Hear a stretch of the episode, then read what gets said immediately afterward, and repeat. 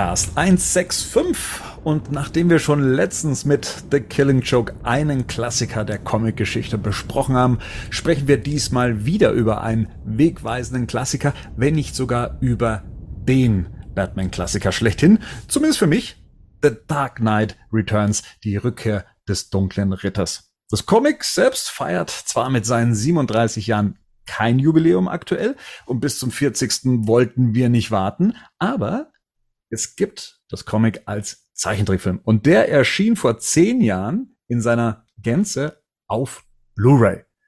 So. Und ich musste jetzt 165 Ausgaben warten, um endlich über The Dark Knight Returns sprechen zu können. Mit euch, mit dem Henning. Guten Abend. Guten Abend. Der Gerd ist mit dabei. Guten Abend. Rico, Servus. Guten Abend. Und Grüße gehen rüber an den Marian. The Dark Knight Returns, wie schon gesagt, ähm, für viele ein Klassiker, steht immer in den besten List. Ein Comic, das gelesen werden muss, wenn man sich mit der Batman-Materie auseinandersetzen möchte. Kurze Antwort von euch. Welchen Stellenwert hat The Dark Knight Returns bei euch? Auf jeden Fall auch einer meiner Favoriten. Das habe ich ja schon an diversen Stellen gesagt. Es ist nicht meine Nummer eins, aber ganz sicher in den Top 5 vertreten. Rico.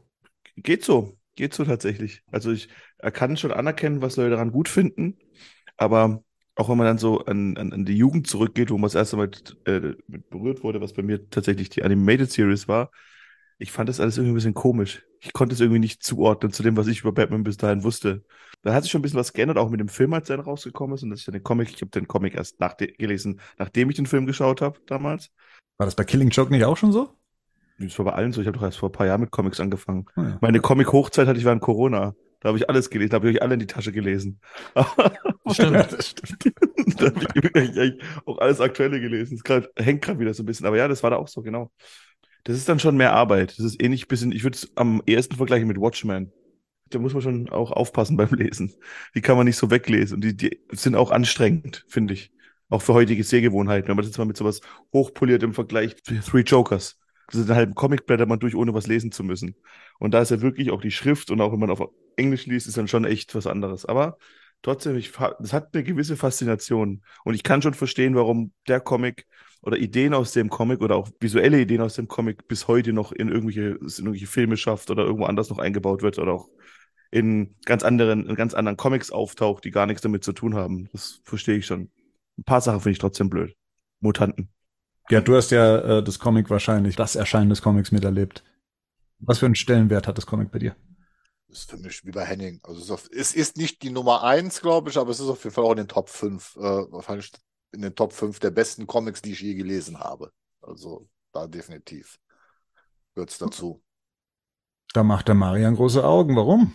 Die ich je gelesen habe, ist ein, ist ein großes Wort quasi, aber es passt zum Gerd. Von daher ich bin noch ein bisschen, glaube ich, sogar versöhnlicher, was, ähm, was das Grobe betrifft, als das, was Enrico gesagt hat. Ich äh, erkenne diesen Klassikerstatus sofort und zu jeder Zeit an tatsächlich ähm, und habe äh, habe den Comic damals auch gelesen und habe auch verstanden, was daran ähm, so bahnbrechend ist, äh, gerade vor vor dem Hintergrund der Einordnung damals in die Zeit und ähm, finde das auch bis heute äh, faszinierend, wie Miller so ein paar Sachen differenzieren konnte in einer Zeit, in der er ja selber noch sehr viel jünger war als jetzt, selbstverständlich. Aber es gibt für mich auch viele Schatten so in diesem Werk, äh, wo man dann sicherlich noch drauf zurückkommen können. Und für mich gehört er nicht zu den Top-Comics. Tatsächlich, ich habe den bisher nur zweimal gelesen und ähm, habe das jetzt auch äh tatsächlich erfolgreich vermeiden können. Und bin froh, dass es diesen Film gibt. Also für mich ist äh, die Rückkehr des dunklen Ritter in mehrfacher Hinsicht der Anfang und das Ende, das Alpha und das Omega, wenn man so möchte, und gleichzeitig auch noch die Wiedergeburt. Also es war für mich das Comic, was mich auch zum Batman Comic Fan oder zum ähm, Graphic Novel Fan gemacht hat. Also es zementiert für mich alles, was mich an der Figur Batman reizt, visuell, charakteristisch, atmosphärisch, erzählerisch. Ähm, und ja, gehört für mich tatsächlich und ich weiß, es gibt da immer so diese, ne, Batman Year One stellen da viele auf Platz eins. Aber ich glaube auch so aus meiner Historie heraus platziere ich den Comic schon oder habe ich ihn schon immer auf Platz eins gestellt bei mir. Und habe ich jetzt auch in der Vorbereitung für diese Sendung dann auch eben gemerkt, warum das so ist. Ähm, das hat einfach auch Spaß gemacht und wie ich schon gesagt habe, ich konnte es kaum erwarten, endlich auch mit euch mal über dieses Thema zu sprechen, einfach weil mich das auch schon so lange verfolgt und reizt und weil wir es ja auch bislang noch nicht hatten und ähm, ja, ich mich jetzt auch in der Vorbereitung tierisch drauf gefreut habe, ähm, über das Werk zu sprechen, sei es jetzt eben das Comic, sei es der Film. Ähm, aber bevor wir da reingehen in, in den Film, müssen wir auch noch mal gucken, wann denn die Vorlage entstanden ist. Ähm, das Jahr 1986, ich glaube auch nur ein Teil von uns hat das hier noch so vor Augen, mehr oder weniger oder noch vor Augen. So, oder? Vor Augen. Da war mein präfrontaler Kortex noch gar nicht ausgebildet, dass ich mich dann überhaupt noch dran erinnern könnte, tatsächlich vor Augen. Na gut, wir, wir sind ja nochmal entschuldigt, ne, weil bei uns erschien der Comic ja später, der erschien erst 1989 dann Ah. äh, hierzulande, also von dem her, da könnte es vielleicht der ein oder andere dann äh, schon noch mitbekommen haben. Und auch da muss ich sagen, Ja. hierzulande bedeutete 1989 noch für mich noch, noch drüben. Ja, Aber mit, ja, mit fünf habe ich natürlich noch keinen Dark Knight Returns gelesen.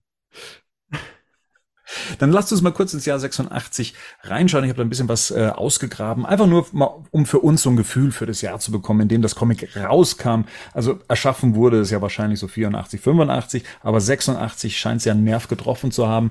Also wir befinden uns da, zumindest was die USA angeht, haben wir einen Präsidenten, der Ronald Reagan heißt, den wir auch in diesem Comic begegnen. Ähm, New York war noch eine der gefährlichsten Städte der USA seiner Zeit. Äh, auch die Crack-Epidemie war da gerade auf dem Höhepunkt ähm, seiner Zeit. Ähm, die US-Raumfähre Challenger ist auseinandergebrochen. Die Reaktorkatastrophe Chernobyl. Boris Becker gewann zum zweiten Mal Wimbledon. Ähm, in Mexiko gewinnt Argentinien gegen die Bundesrepublik Deutschland. Und zwar mit wie viel? Komm, es gibt immer so Leute, die kennen Fußballergebnisse. Ich bin keiner davon. Henning, du weißt sowas. 3-2. Hey, Wahnsinn. Das ist unglaublich. Das ist echt unglaublich. Jetzt weiß ich, wen ich anrufe dann bei. Gibt es überhaupt noch Wer wird Millionär? Gibt's Ja, noch? gibt's ja, noch. gibt's noch. Ja, okay, gut. Dann die DENIC für den ein oder anderen internetaffinen Menschen, äh, sagt der Name was, der lässt den Datensatz DE für Internetkennung in der Datenbank anlegen. Ähm, das Phantom der Oper hat seine Welturaufführung in London. Manuel Neuer wird geboren, genauso wie Megan Fox und Lady Gaga. Im Kino kommen Produktionen wie Highlander, Nummer 5 lebt, Star Trek 4 zurück in die Vergangenheit, Rocky 4, Police Academy 3, der beste, Der Name der Rose und Top Gun. Und in den USA gibt's äh, also Staatenserien wie Alf, Madlock, Dragon Ball, The Real Ghostbusters und auch diese anderen Ghostbusters, die Filmation Ghostbusters und Sledgehammer. Wow. Ähm, die wollte ich hier mit aufzählen, weil Danny Elfman damals die, die Titelmusik zu Sledgehammer gemacht hat. Wie geil. Was für ein geiles Jahr. Ja, die 80er, die 80er haben viele geile Jahre. Das ist, ähm, Aber ja. Im Deutschen, wir können ja mal gucken, was im deutschen TV lief zu der Zeit. Der ZDF Fernsehgarten ist gestartet. Schade. Simon Menschen und machen Simon, wieder alles kaputt. Was? Simon und Simon? ja, ist äh, als Serie gestartet. Ist A-Team und Airwolf und Miami Vice. Die dreibeinigen Herrscher, was für den einen oder anderen nach einem Pornotitel klingt, das war aber, eine, glaube ich, eine ganz coole Serie. Und äh, jetzt hier für dich, Marian, was ist im DDR-Fernsehen gestartet zu der Zeit als Eigenproduktion, als erste Eigenproduktion? Was? Mir, mir sagt's gar nicht. 86? Hm? Sandmännchen. Das Sandmännchen Nee, ist so ein eigenes, noch eine DDR-Eigenproduktion. Die haben doch viele DDR-Eigenproduktionen. Aber sag's. Treffpunkt Flughafen. Kenne ich nicht. Siehst du, ich auch nicht. Hm. Dann schauen wir mal in den Musikbereich. Ähm, hierzulande war es Falco mit Genie. Oh. Midnight Lady von Chris Norman. Kennt ihr das noch? Also, Mhm. hallo? Geile Nummer. So, und die Münchner Freiheit mit Ohne dich schlaf ich heute Nacht nicht ein.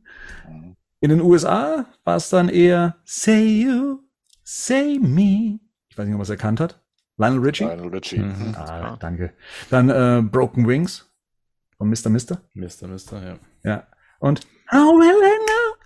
Von? Ich hab's nicht. Hab Was ich nicht nochmal? erkannt. Sing's nochmal. Hello, Wayland? Ach so, ich, Whitney ich komme da nicht hin. Whitney Houston, da, da solltest du auch Ja. nicht hinkommen können. Das ist, äh, Also wenn, dann hättest du wirklich hättest du dein genau. Talent verschwendet. dann machst du irgendwas verkehrt, wenn du da hinkommst. Also vor allem, vor allem so wie sie da hinkam. Dann solltest du das ganze Geschäft auch noch was anderes machen. So, und jetzt Quizfrage an Henning. Welcher Titel von Prince ist 1986 veröffentlicht worden und auch in den Charts vertreten gewesen? Boah, 86, ey. Ach komm, das ist doch bestimmt Purple Rain. Nee, der, der ist von 83. Fußballergebnis. Sag Ähm, mal. boah, ist das, ist das, ist das Raspberry Barrett? Nee, soll ich dir einen Tipp geben? Ja, bitte. Er war nicht alleine. Und wurde später gecovert. Ja gut. Ach so, ist das, ist das, ist das Nothing Compares to You? Kiss! Ach, Kiss? Mhm. Ist das beim 86? Zumindest in den USA. Ich muss zugeben, dass ich bei Prince bei den Titeln nicht so firm bin, tatsächlich, äh, wann die in welchem Jahr kamen. Äh, ja. Ich hätte mal eine Frage. Jedes Mal, jedes Mal, wenn du dich an so Jahreszahlen oder an Fußballergebnisse erinnerst, vergisst du dann irgendwie, was du machen musst, wenn du in die Tür gehst oder wie man Schlüssel ins Schloss steckt oder irgendwie irgendwas wichtig ist? Lass Marian gut fühlen mit irgendwas. Achso, nee, nee, tue ich nicht. Warum sollte Henning wollen, dass ich mich wohlfühle? Ich kann dir das nicht sagen, warum das so ist, aber ich bin habe als Kind schon immer irgendwie Fernzeitung viel gelesen und Ah, ich ja. kann mir unfassbar gut irgendwie merken, wann welche Serie, Film aus welchem Jahr ist da was quasi. Also das ist tatsächlich was, das einfach irgendwie abgespeichert bleibt. Das ja. bin ich wirklich neidisch, weil das genau die Fähigkeit ist, die ich nicht habe. Ich kann mir ganz viele andere komische Sachen merken, die alle nicht wichtig sind auch. Also, ne, kann ja beides nicht wichtig sein, aber ja, das, ja genau das fehlt mir. Ja, gut, wichtig ist jetzt auch nicht, dass du weißt, dass Alf 86 gestartet ist, aber das ist halt, kannst du, da kannst du Pubquiz vielleicht noch mit punkten, aber ansonsten, Also bei Filmen gehe ich da mit, was das angeht. Da kann ich mich auch gut dran orientieren, gerade bei denen, die man selber noch miterlebt hat, auch kinomäßig. Aber so Fußballergebnisse, muss ich sagen, also weil das ja immer so nah beieinander liegt und die Zahlen ja so ähnlich sind. Also da noch zu wissen, wie erstens die Konstellation war und dann auch noch, wie dann die Spiele ausgingen, das finde ich tatsächlich sehr beeindruckend und äh, denkt dann auch immer, sind das dann Menschen, die vergessen dann auch keinen Hochzeitstag, keinen Geburtstag. Oder gerade.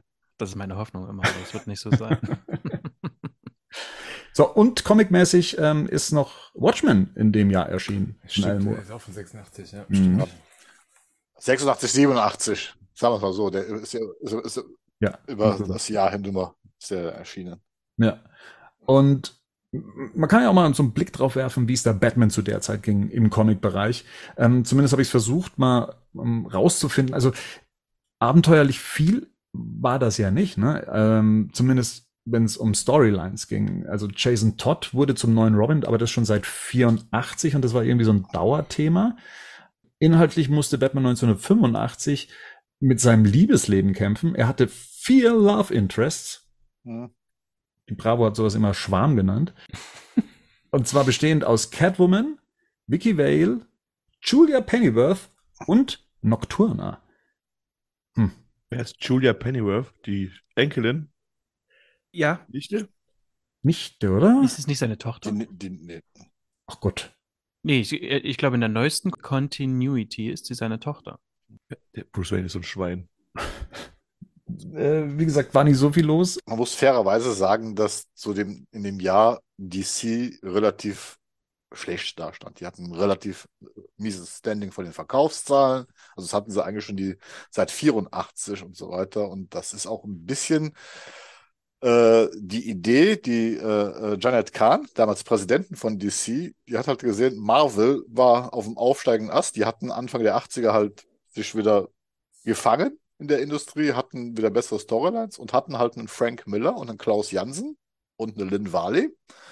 Lynn Varley war damals oder ist die Freundin, später auch die Ehefrau von Frank Miller.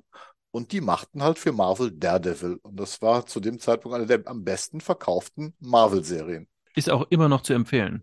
Der Devil Born Again ist es, glaube ich, ne? Ja, das muss man ja, unbedingt voll. lesen. Ja. So, die ist, die ist immer noch super. Und wie gesagt, und die Janet Kahn hat halt gemerkt, dass sie mit DC immer weiter ins Hintertreffen kamen. Die Storylines funktionierten nicht mehr, die Fans waren unzufrieden, diese Jason Todd-Geschichte und so weiter. Und die fing dann an, ähm, ja, Frank Miller anzubaggern. Also sie hat sich wohl mehrmals mit ihm getroffen und sie hat etwas gemacht, was damals unüblich war. Sie hat ihm die Möglichkeit gegeben, den ersten Creator und Comic zu schaffen, nämlich Ronin, der dann 83 bei DC erschienen ist, als Miniserie ohne Werbung. Ohne Werbung in den Comicseiten. Das hat sie ihnen also äh, gestattet und äh, er hatte volle Kontrolle, Kontrolle darüber bekommen. Und daraufhin hat man ihn dann Batman angeboten. Und äh, einer, der damit dafür verantwortlich war, war damals der Herausgeber, Danny O'Neill, der gesagt hat, äh, lass, lass uns Batman machen. Und das hat dann den Stein ins Rollen gebracht. Tja, und so war es dann im Februar 86 soweit, dass das erste Kapitel erschien äh, mit dem Titel The Dark Knight Returns. Was ich ganz interessant fand im Nachgang, dass eigentlich das Comic ja, also das Gesamtwerk als The Dark Knight Returns bekannt ist, aber ursprünglich nur The Dark Knight hieß. Genau, es ist die Einzelhefte steht The Dark Knight und dann unten The Dark Knight Returns, The Dark Knight Triumphant, äh, Hunt for The Dark Knight ja. und letzte habe ich es im Kopf. Also das ist Dark Knight Falls. Dark Knight Falls. Das ist also so gesagt, The Dark Knight ist der offizielle Titel der äh, vier Einzelhefte. Und so ist es auch angekündigt worden in der Werbung damals. Also ich habe äh, damals einen Diamond Comic Katalog, so ist es auch angekündigt worden und zwar 85 ist es zum ersten Mal angekündigt worden, The Dark Knight von Frank Miller und Klaus Jansen. Und Frank Miller hat damit etwas verwirklicht, was ihm schon etwas länger auf den Senkel ging, und zwar, dass Batman in den ganzen Jahren davor immer mehr abgerundet, verweichlicht, äh, ihm eigentlich alles genommen wurde, um ihn kinderfreundlicher zu machen und somit sich dann so gar keiner mehr mit der Figur identifizieren konnte. Ähm, und er dann eben gesagt hat, er führt das Ganze wieder dahin zurück, wie das damals auch angefangen hatte. Ich meine, wir haben in der Vergangenheit schon drüber gesprochen, Frank Miller war nicht der Erste, der Batman dunkel inszeniert hat äh, in, den, in den 80er Jahren. Ne? Nein, er hat, das sagt er auch selbst, äh, einer seiner Lieblingsautoren und äh, Autoren-Zeichner-Duos war definitiv Danny O'Neill und Neil Adams, was die mit Batman gemacht haben. Das war einer seiner ganz großen äh, Einflüsse auch bei Daredevil. Das sagt er auch selbst. Äh, es gibt in dem Film ein sehr schönes Making-of, wo er auch im Interview das nochmal also betont, wo das herkommt. Und das ist ja dann, das ist ja das Problem von DC. Die hatten in den 70er Jahren einen guten Run, hatten ihre Comics erwachsener gemacht und haben aber dieses Mojo irgendwie Ende der 70er verloren. Und da wurden da plötzlich wieder so mehr so diese kindgerechten Geschichten gemacht, was aber auch nicht den Erfolg gebracht hat, den man sich erhofft hatte. Die Auflagen gingen halt zurück, die Verkaufszahlen. Also irgendwie wiederholen sich bei diesen ganzen Comic Häusern die Geschichte immer wieder und immer wieder und immer wieder und immer wieder, oder? So. Ja. Ja, ja. Das du, ist, also auch immer mein Filmbereich jetzt geht, ist alles, was du sagen könntest, hättest du einfach zwei Namen geändert, hättest du auch so die letzten zehn Jahre DC-Filme sagen können im Prinzip. Ja. Das ist schon witzig eigentlich. Ja. Und es Ja. war nicht das erste Mal, dass es passiert ist, ja davor schon passiert. Also das war ja. hm.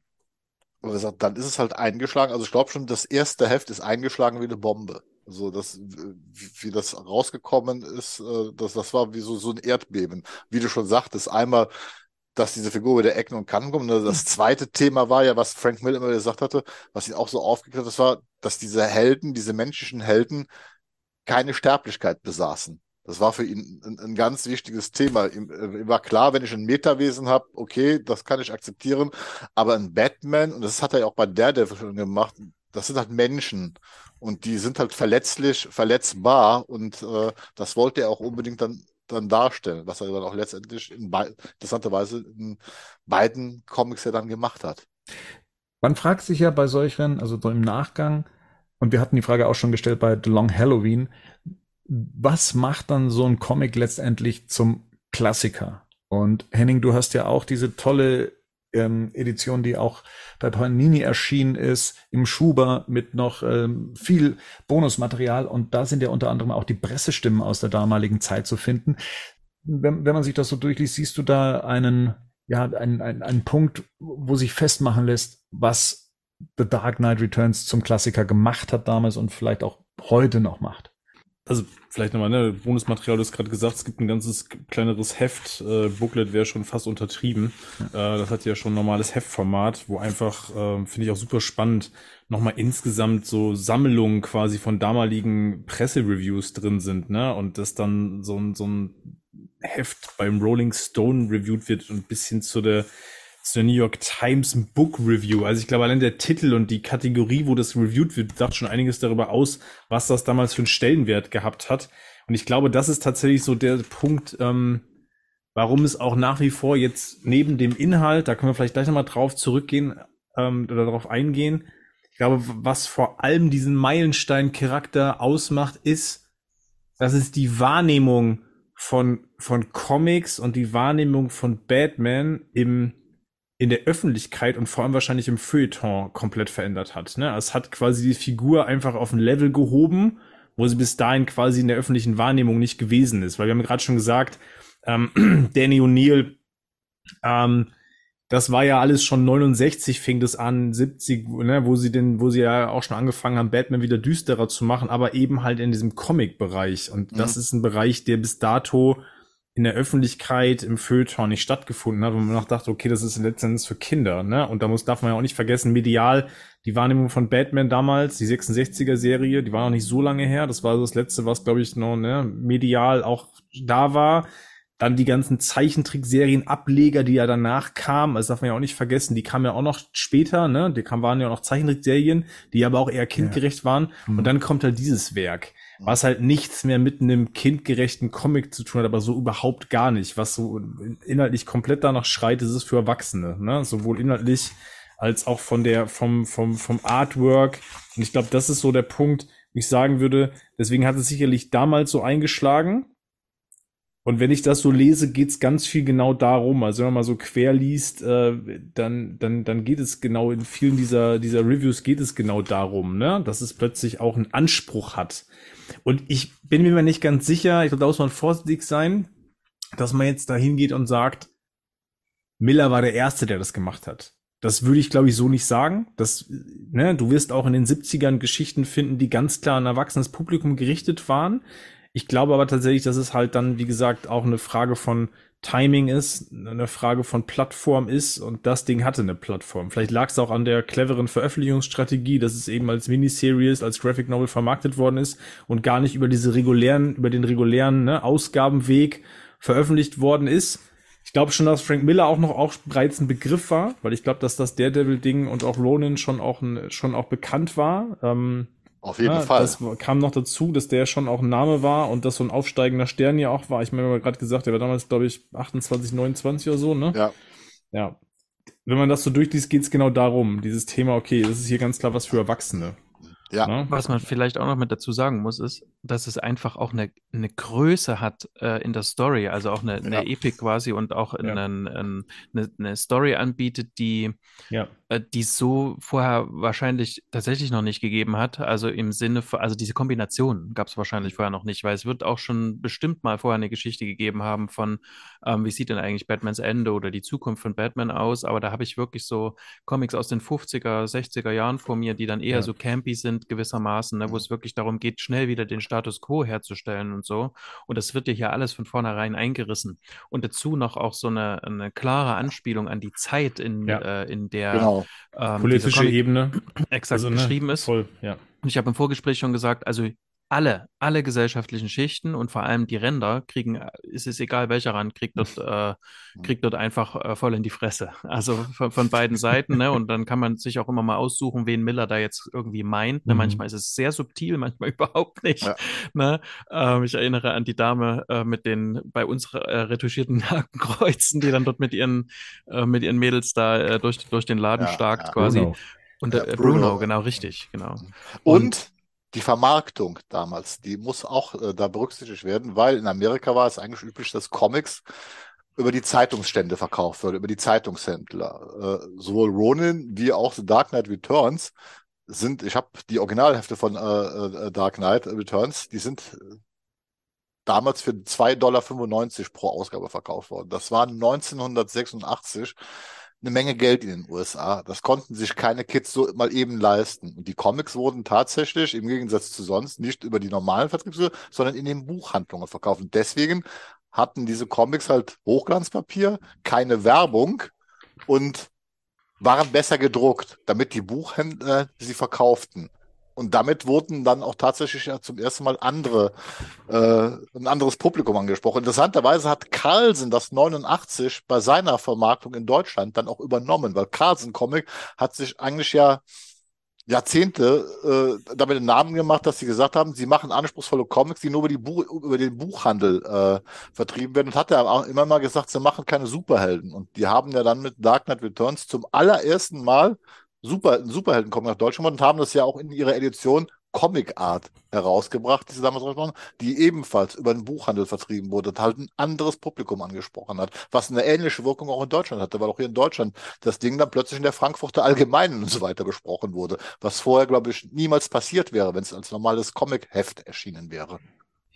Marian hat ja schon die Story erwähnt und für den einen oder anderen, der hier reinhört, weil er vielleicht über The Dark Knight Returns ähm, zwar schon gehört hat, aber gar nicht weiß, um was es geht. Du hast es ja schon angerissen. Also es geht hier um eine Zukunftsvision, äh, die allerdings zum damaligen Zeitpunkt auch spielt, also 1986 zumindest so in diesem Zeitraum. Aber wir es mit einem Batman zu tun haben, der zu dem Zeitpunkt 55 Jahre alt ist, aber schon seit zehn Jahren auch nicht mehr aktiv war und äh, sich durch die durch dunkle Mächte, also im Sinne von die Mutanten, wie sie sich nennen, eine äh, neue Gruppierung, ähm, herausgefordert fühlt, wieder zurückzukehren. Und das Ganze, wie du schon sagst, in einer epischen Breite, auch ähm, Mächte, politische, wie auch eben, ähm, sagen wir mal, außerirdischer Natur ähm, dazu äh, führen, eingreifen zu müssen und es letztendlich zu ja, Batmans letzten Kampf kommt. Und mit vielen, ich sage jetzt mal, Gastauftritten, Anspielungen, ähm, Figuren, die man vielleicht nur erwähnt, die auch tatsächlich vorkommen aus dem großen Batman-Universum, also dem erweiterten, ähm, wenn es hier über äh, Green äh, Arrow geht zum Beispiel, wenn Catwoman genannt wird, wenn ein Wonder Woman-Kostüm zum Einsatz kommt. Also da wird tatsächlich so einmal noch die letzte große Geschichte erzählt, die, und das fand ich eigentlich ganz spannend, weil Frank Miller ja dann wenig später ja auch mit Batman Year One den Anfang von Batman neu definiert hat, ähm, mit dem Ende angefangen hat, das zu schreiben. Und das hat schon was Faszinierendes für mich damals gehabt, als ich dieses Buch das erste Mal in Händen hielt. Und da komme ich dann auch zu der Frage an euch, wann war denn das erste Mal, dass ihr mit dem Comic überhaupt in Berührung gekommen seid, um vielleicht äh, das gleich mal von meiner Seite zu erzählen, weil es eine etwas längere Geschichte ist, dafür sehr detailliert, weil ich kann nämlich ganz genau sagen, wann mir überhaupt ähm, The Dark Knight Returns ähm, begegnet ist. Und zwar war das am 19.10.1989 im ZDF. Und zwar bei einem Special zu, zum, ja, nahenden Kinostart von Tim Burtons Batman. Das Special hieß Im Schatten der Fledermaus, der Rummel um Batman. Und äh, es war dann 16.38 Uhr als ein Ausschnitt aus der Comic Book Confidential äh, Dokumentation. Das ist diese berühmte anderthalbstündige äh, Dokumentation über die Comics der damaligen Zeit, in der dann Frank Miller über Batman spricht und was seine Vorstellung davon ist. Und da wurden dann äh, eben Grafiken aus dem Werk eingeblendet und die haben sich bei mir eingebrannt. Einerseits, weil ich mir dieses Special öfters angeguckt habe, weil ich es mir auf Video damals aufgenommen hatte, aber eben auch, weil es schon etwas ganz Faszinierendes auf mich ausgeübt hatte. Und ich weiß, dass dieses Heft oder dieses Buch ähm, auch in den äh, Buchläden auslag und ich mir, nachdem ich Tim Burtons Batman im Kino gesehen hatte, mich entscheiden musste zwischen dem Bildband zum Film oder diesem Comic. Das Comic hat damals 29,80 Euro gekostet. D-Mark. D-Mark. D-Mark, Entschuldigung, genau. D-Mark. Ja, heute äh, wäre es wahrscheinlich so. Genau, 29 äh, D-Mark 80. Und ähm, ich habe mich damals für den Bildband zum Film entschieden. Aber wenig später, und es muss dann 1990 gewesen sein, habe ich mich dann äh, von dem Preis von 5 D-Mark, nachdem so der Hype um Batman damals abgeflacht ist, es dann eben für 5 D-Mark rausgeworfen wurde, ähm, habe ich dann auch mitgenommen. Und ich kann mich bis heute noch dran erinnern, wie ich im Auto meiner Mutter saß. Und ich war ja damals, muss ich so entweder 10, ja, wahrscheinlich 10 oder 11 gewesen sein, ähm, die ersten Seiten gelesen habe und die mich dann schon so reingezogen haben in die Story mit diesem Autounfall und was mit Bruce Wayne ist und dass das alles irgendwie so eine ganz andere Welt ist, die ich da ähm, erwartet habe und gleichzeitig mich so viel aber auch an den Tim Burton Batman erinnert hatte. Äh, da kann ich mich noch ganz klar dran erinnern, wie, wie mich dieses Comic reingezogen hat. Auch, und das ist aber jetzt eher so im Nachgang dann der Fall, wie ich zwar einerseits verstehe, dass viele Leute mit dem Zeichenstil von Frank Miller ein Problem haben. Für mich, der aber unglaublich filmisch war, also wie Storyboards und ähm, wie ein, ein Film inszeniert war. all diese Sachen, wie die Medien auf Sachen reagieren etc., die hier ja auch sich durch die gesamte Story ähm, eingewebt sind, die Reaktionen von Medien, die sehr absurd sind, teilweise ähm, teilweise sehr zynisch das hat alles einen sehr starken Eindruck auf mich hinterlassen und daran kann ich mich auf jeden Fall noch erinnern. Also, wie gesagt, das waren, äh, war meine erste Begegnung, die, äh, die, die mir bis heute noch recht vor Augen schwebt, wie das damals äh, der Fall war. Und bei Gerd kann ich mir jetzt vorstellen, du warst damals mit dabei, als das Heft noch so aus der Presse lief, ne? Das ist äh, bei mir anders. Also ich habe mich halt damals auch schon sehr für Comics interessiert und es gab ja eigentlich so gut wie keine Literatur sich mit Comics in Deutschland befasst. Ich hatte aber 1982 zum Start des Films Conan der Barbar gab es an einem Bahnhof eine Zeitschrift aus Österreich, die nannte sich Comic Forum die groß dieses Conan äh, Filmplakat auf dem Cover hatte, weil Conan, das wusste ich damals nicht, Conan der Barbar ist in Amerika als Comic-Verfilmung vermarktet worden, tatsächlich, weil Marvel ja die Conan-Comics rausbrachte. Mhm. Äh, und in Deutschland kannte natürlich keiner die Conan-Comics, weil sie gab es halt einfach nicht. Und da, diese Zeitschrift habe ich mir dann im Abo geholt, die erschien alle drei Monate und die haben natürlich auch angekündigt, dass Carlson halt Batman bringt, The Dark Knight Returns. Und ich habe tatsächlich die erste Auflage gekauft und die ist im Juni 89 erschienen. Die ersten 8000 Bände sind im Juni 89 erschienen. Die zweite Auflage erschien im August bis 17.000. Und ich glaube, bis Ende des Jahres sind da weit über 50.000 Exemplare von gedruckt worden, verkauft worden, weiß ich jetzt nicht. Ich weiß nicht, welche, du hattest ja diese, diese 5 äh, D-Max-Ausgabe nachher, ja. weil danach ist es, nach dem Batman-Hype, ist es ja dann auch ganz schnell abgeappt, aber zumindestens bis zum Batman-Filmstart kann ich mir schon vorstellen, dass es so bestimmt 20.000 25.000 Mal sich in Deutschland verkauft hat. Also, äh, ja, bei mir war es jetzt ja schon die vierte Auflage eben in dieser Comic Art Edition, in der es damals erschienen ist. Also das hat mich im Nachgang auch überrascht, dass das schon die vierte Auflage war bis zu diesem Zeitpunkt, ja. Das ging, ging sehr schnell. Das, also wie gesagt, und die erste Auflage ist halt noch harmlos, muss ich schon mal sagen. Das ist halt für Fans, die das halt kannten und die es halt ausprobiert haben. Aber ich glaube dann, wie diese Fernsehsendung kam, ist dann diese diese zweite Auflage, die ist dann ganz schnell hergeschoben worden, weil halt einfach dieser Hype um Batman 89 so groß war. Der hat halt die Leute dazu bewogen, das zu kaufen. Das wollte jetzt, glaube ich, da wollte dann noch erstmal jeder wissen, was ist das jetzt eigentlich und was geht es da. Vor allen Dingen, weil es wurde ja auch so, Carlson hat ja auch selbst so ein bisschen damit geworben, das hat Tim Burton zu dem Film inspiriert. Ja, also, was ja auch stimmt. Also Tim Burton nennt ja aus Dark Knight Returns als eine seiner Inspirationsquellen äh, äh, für den Film. Aber so ist es halt vermarktet worden. War auf jeden Fall eine sehr spannende Zeit, die dann auch sehr schnell abebbte, ne? nachdem der Batman-Film in Deutschland halt äh, so relativ schnell sang- und klanglos wieder aus den Kinos verschwand, ging auch dieser Batman-Hype zurück. Allerdings ist Carlsen zumindest ja da der Linie treu geblieben. Mhm.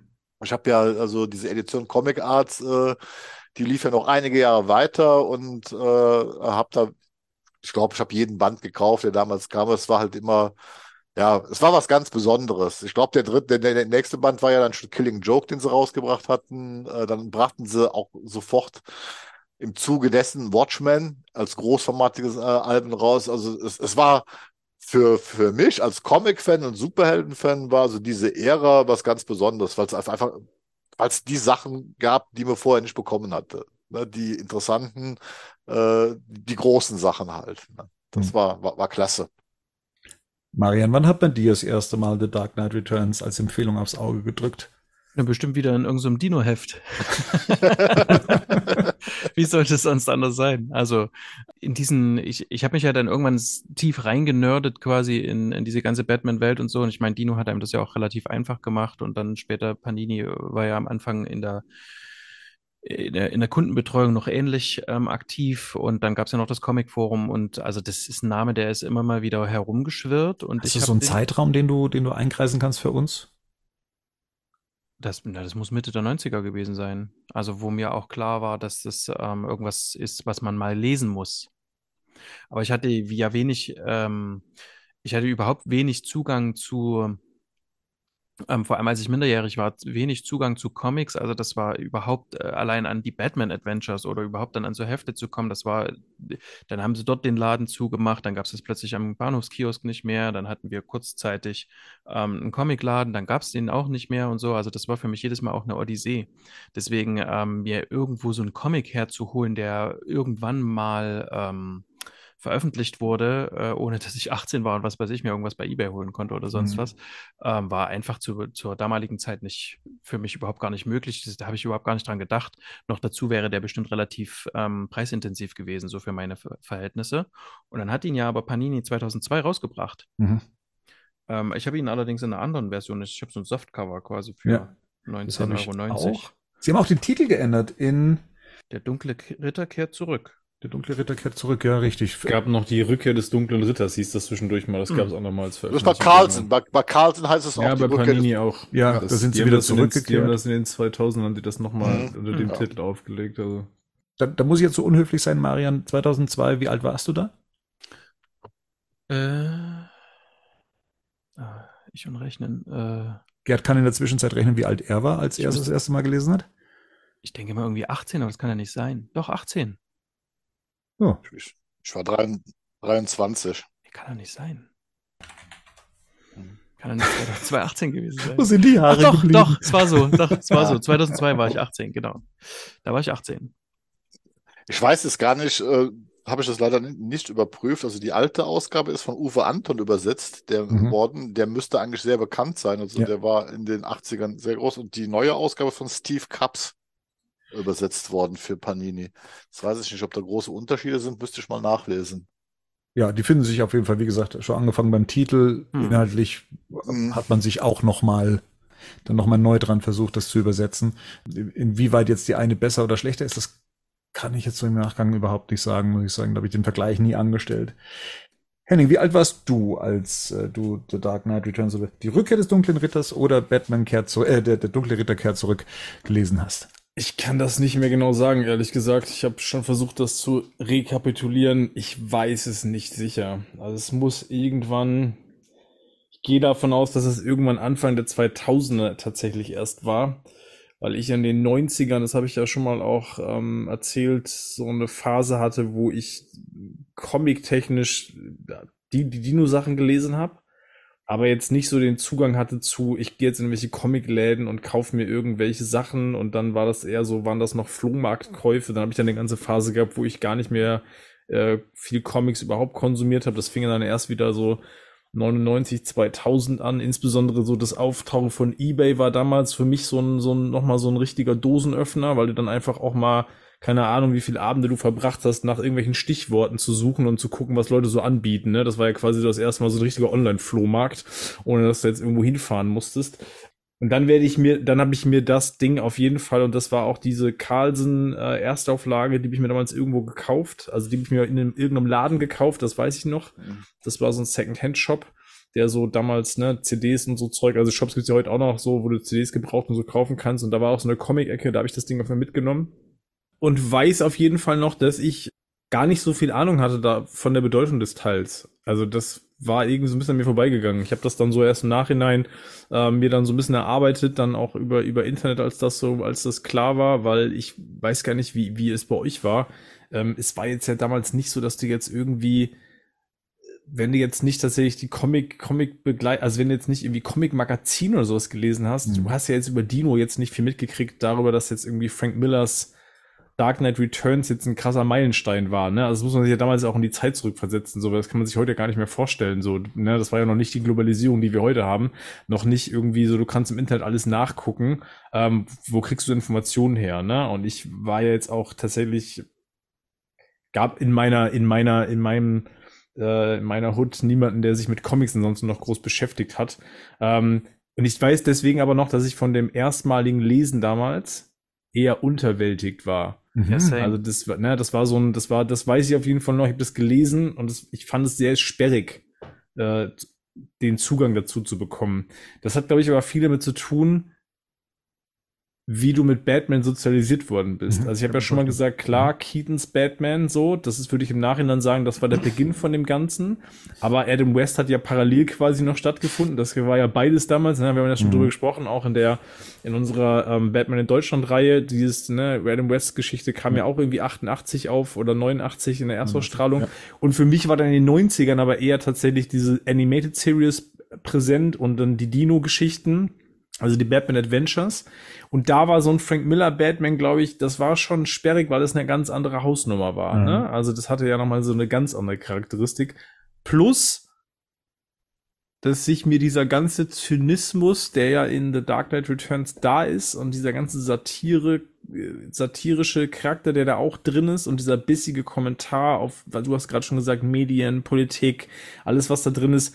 Ähm, wie gesagt, damals, ich war wahrscheinlich keine 18, 19, hat sich mir jetzt nicht, damals nicht sofort erschlossen und wie gesagt, ich fand es von der Figur her sperrig, äh, sperrig im Zugang, weil es erstmal nicht mein Batman war. Mhm. Also das ist, glaube ich, so. Und auch nicht mein Bild von Superhelden. So, ne? Weil ich mein, parallel Superman war ja auch immer noch Thema. Äh, und das ist hier ein völliger Gegenentwurf, weil das ja mit Superhelden klassischer Art ja auch gar nichts zu tun. So, ganz bewusst nicht, ne? Aber deswegen, das, das Ding ist für mich tatsächlich so, das hat sich mit jedem Lesen und mit je älter ich wurde, desto höher wuchs das im Stellenwert. Muss ich, äh, ich, da muss ich noch mal kurz einhaken, weil, weil so zwei Sachen sind, die mir, die mir jetzt noch eingefallen sind. Ähm, redet nur weiter, dann fallen mir Sachen zum Comic ein. ähm, das eine war, dass, dass, dass Dino durchaus ähm, relativ oft und viel Hintergründe so erklärt hat und auch gesagt hat, das ist der Klassiker, das müsst ihr lesen und so. Klar, die haben auch, Hinten ja, ja, ja, genau. Das, Ja, und, das, okay. und das sind so Sachen, die habe ich, das habe ich gelesen wie, wie, wie, Mhm. wie Wikipedia. Also das habe Ja, ja, ich okay. tausendmal, das habe ich manchmal mehr gelesen als manche Comics und so. Mhm. Und ähm, weil das mir diese Welt so quasi eröffnet hat, äh, zu der ich keinen Zugriff hatte gewissermaßen. Das war so das eine. Und ähm, ich weiß auch noch, dass ähm, ich das mit diesen, mit diesen hintergründigen Kommentaren, äh, die da so stattgefunden haben und so, dass ich da gerade, das war eine Zeit, in der ich gerade stark politisiert war, weil da kurz vorher war 9-11 gewesen. Ähm, und ich dort angefangen habe, mich sehr stark mit US-Politik zu beschäftigen. Das weiß Mhm. ich noch. Und auch die, so diese ganze Reagan-Ära und so. Und man musste ja, ich, ich, ich hatte bis dahin alle, alle Hitler-Dokus auf äh, NTV irgendwie abends mir schon alle angeguckt, seit ich 14 war. Guido so. Gefällt das. Ja, ja, genau. Ne? Ja, genau. Genau, und hatte, so zwei- und, und, und hatte einfach, konnte ich nicht mehr, also ich habe seitdem, glaube ich, keine, keine Nazi-Dokus mehr gesehen, weil ich wirklich alle Nazi-Dokus gefühlt damals alle gesehen hatte. Und, und endlich, endlich gab es was Neues, es gab die USA quasi. Und ähm, da war ich tatsächlich, ich hatte, eine, ich hatte schon einen Geschmack davon, was die Reagan-Ära bedeutete, das weiß ich noch. Ähm, und äh, ko- konnte das so ein bisschen erfühlen und dieser Zynismus, das passte gerade sehr gut zu dem, wie ich mich da weiter und fortgebildet hatte, gewissermaßen.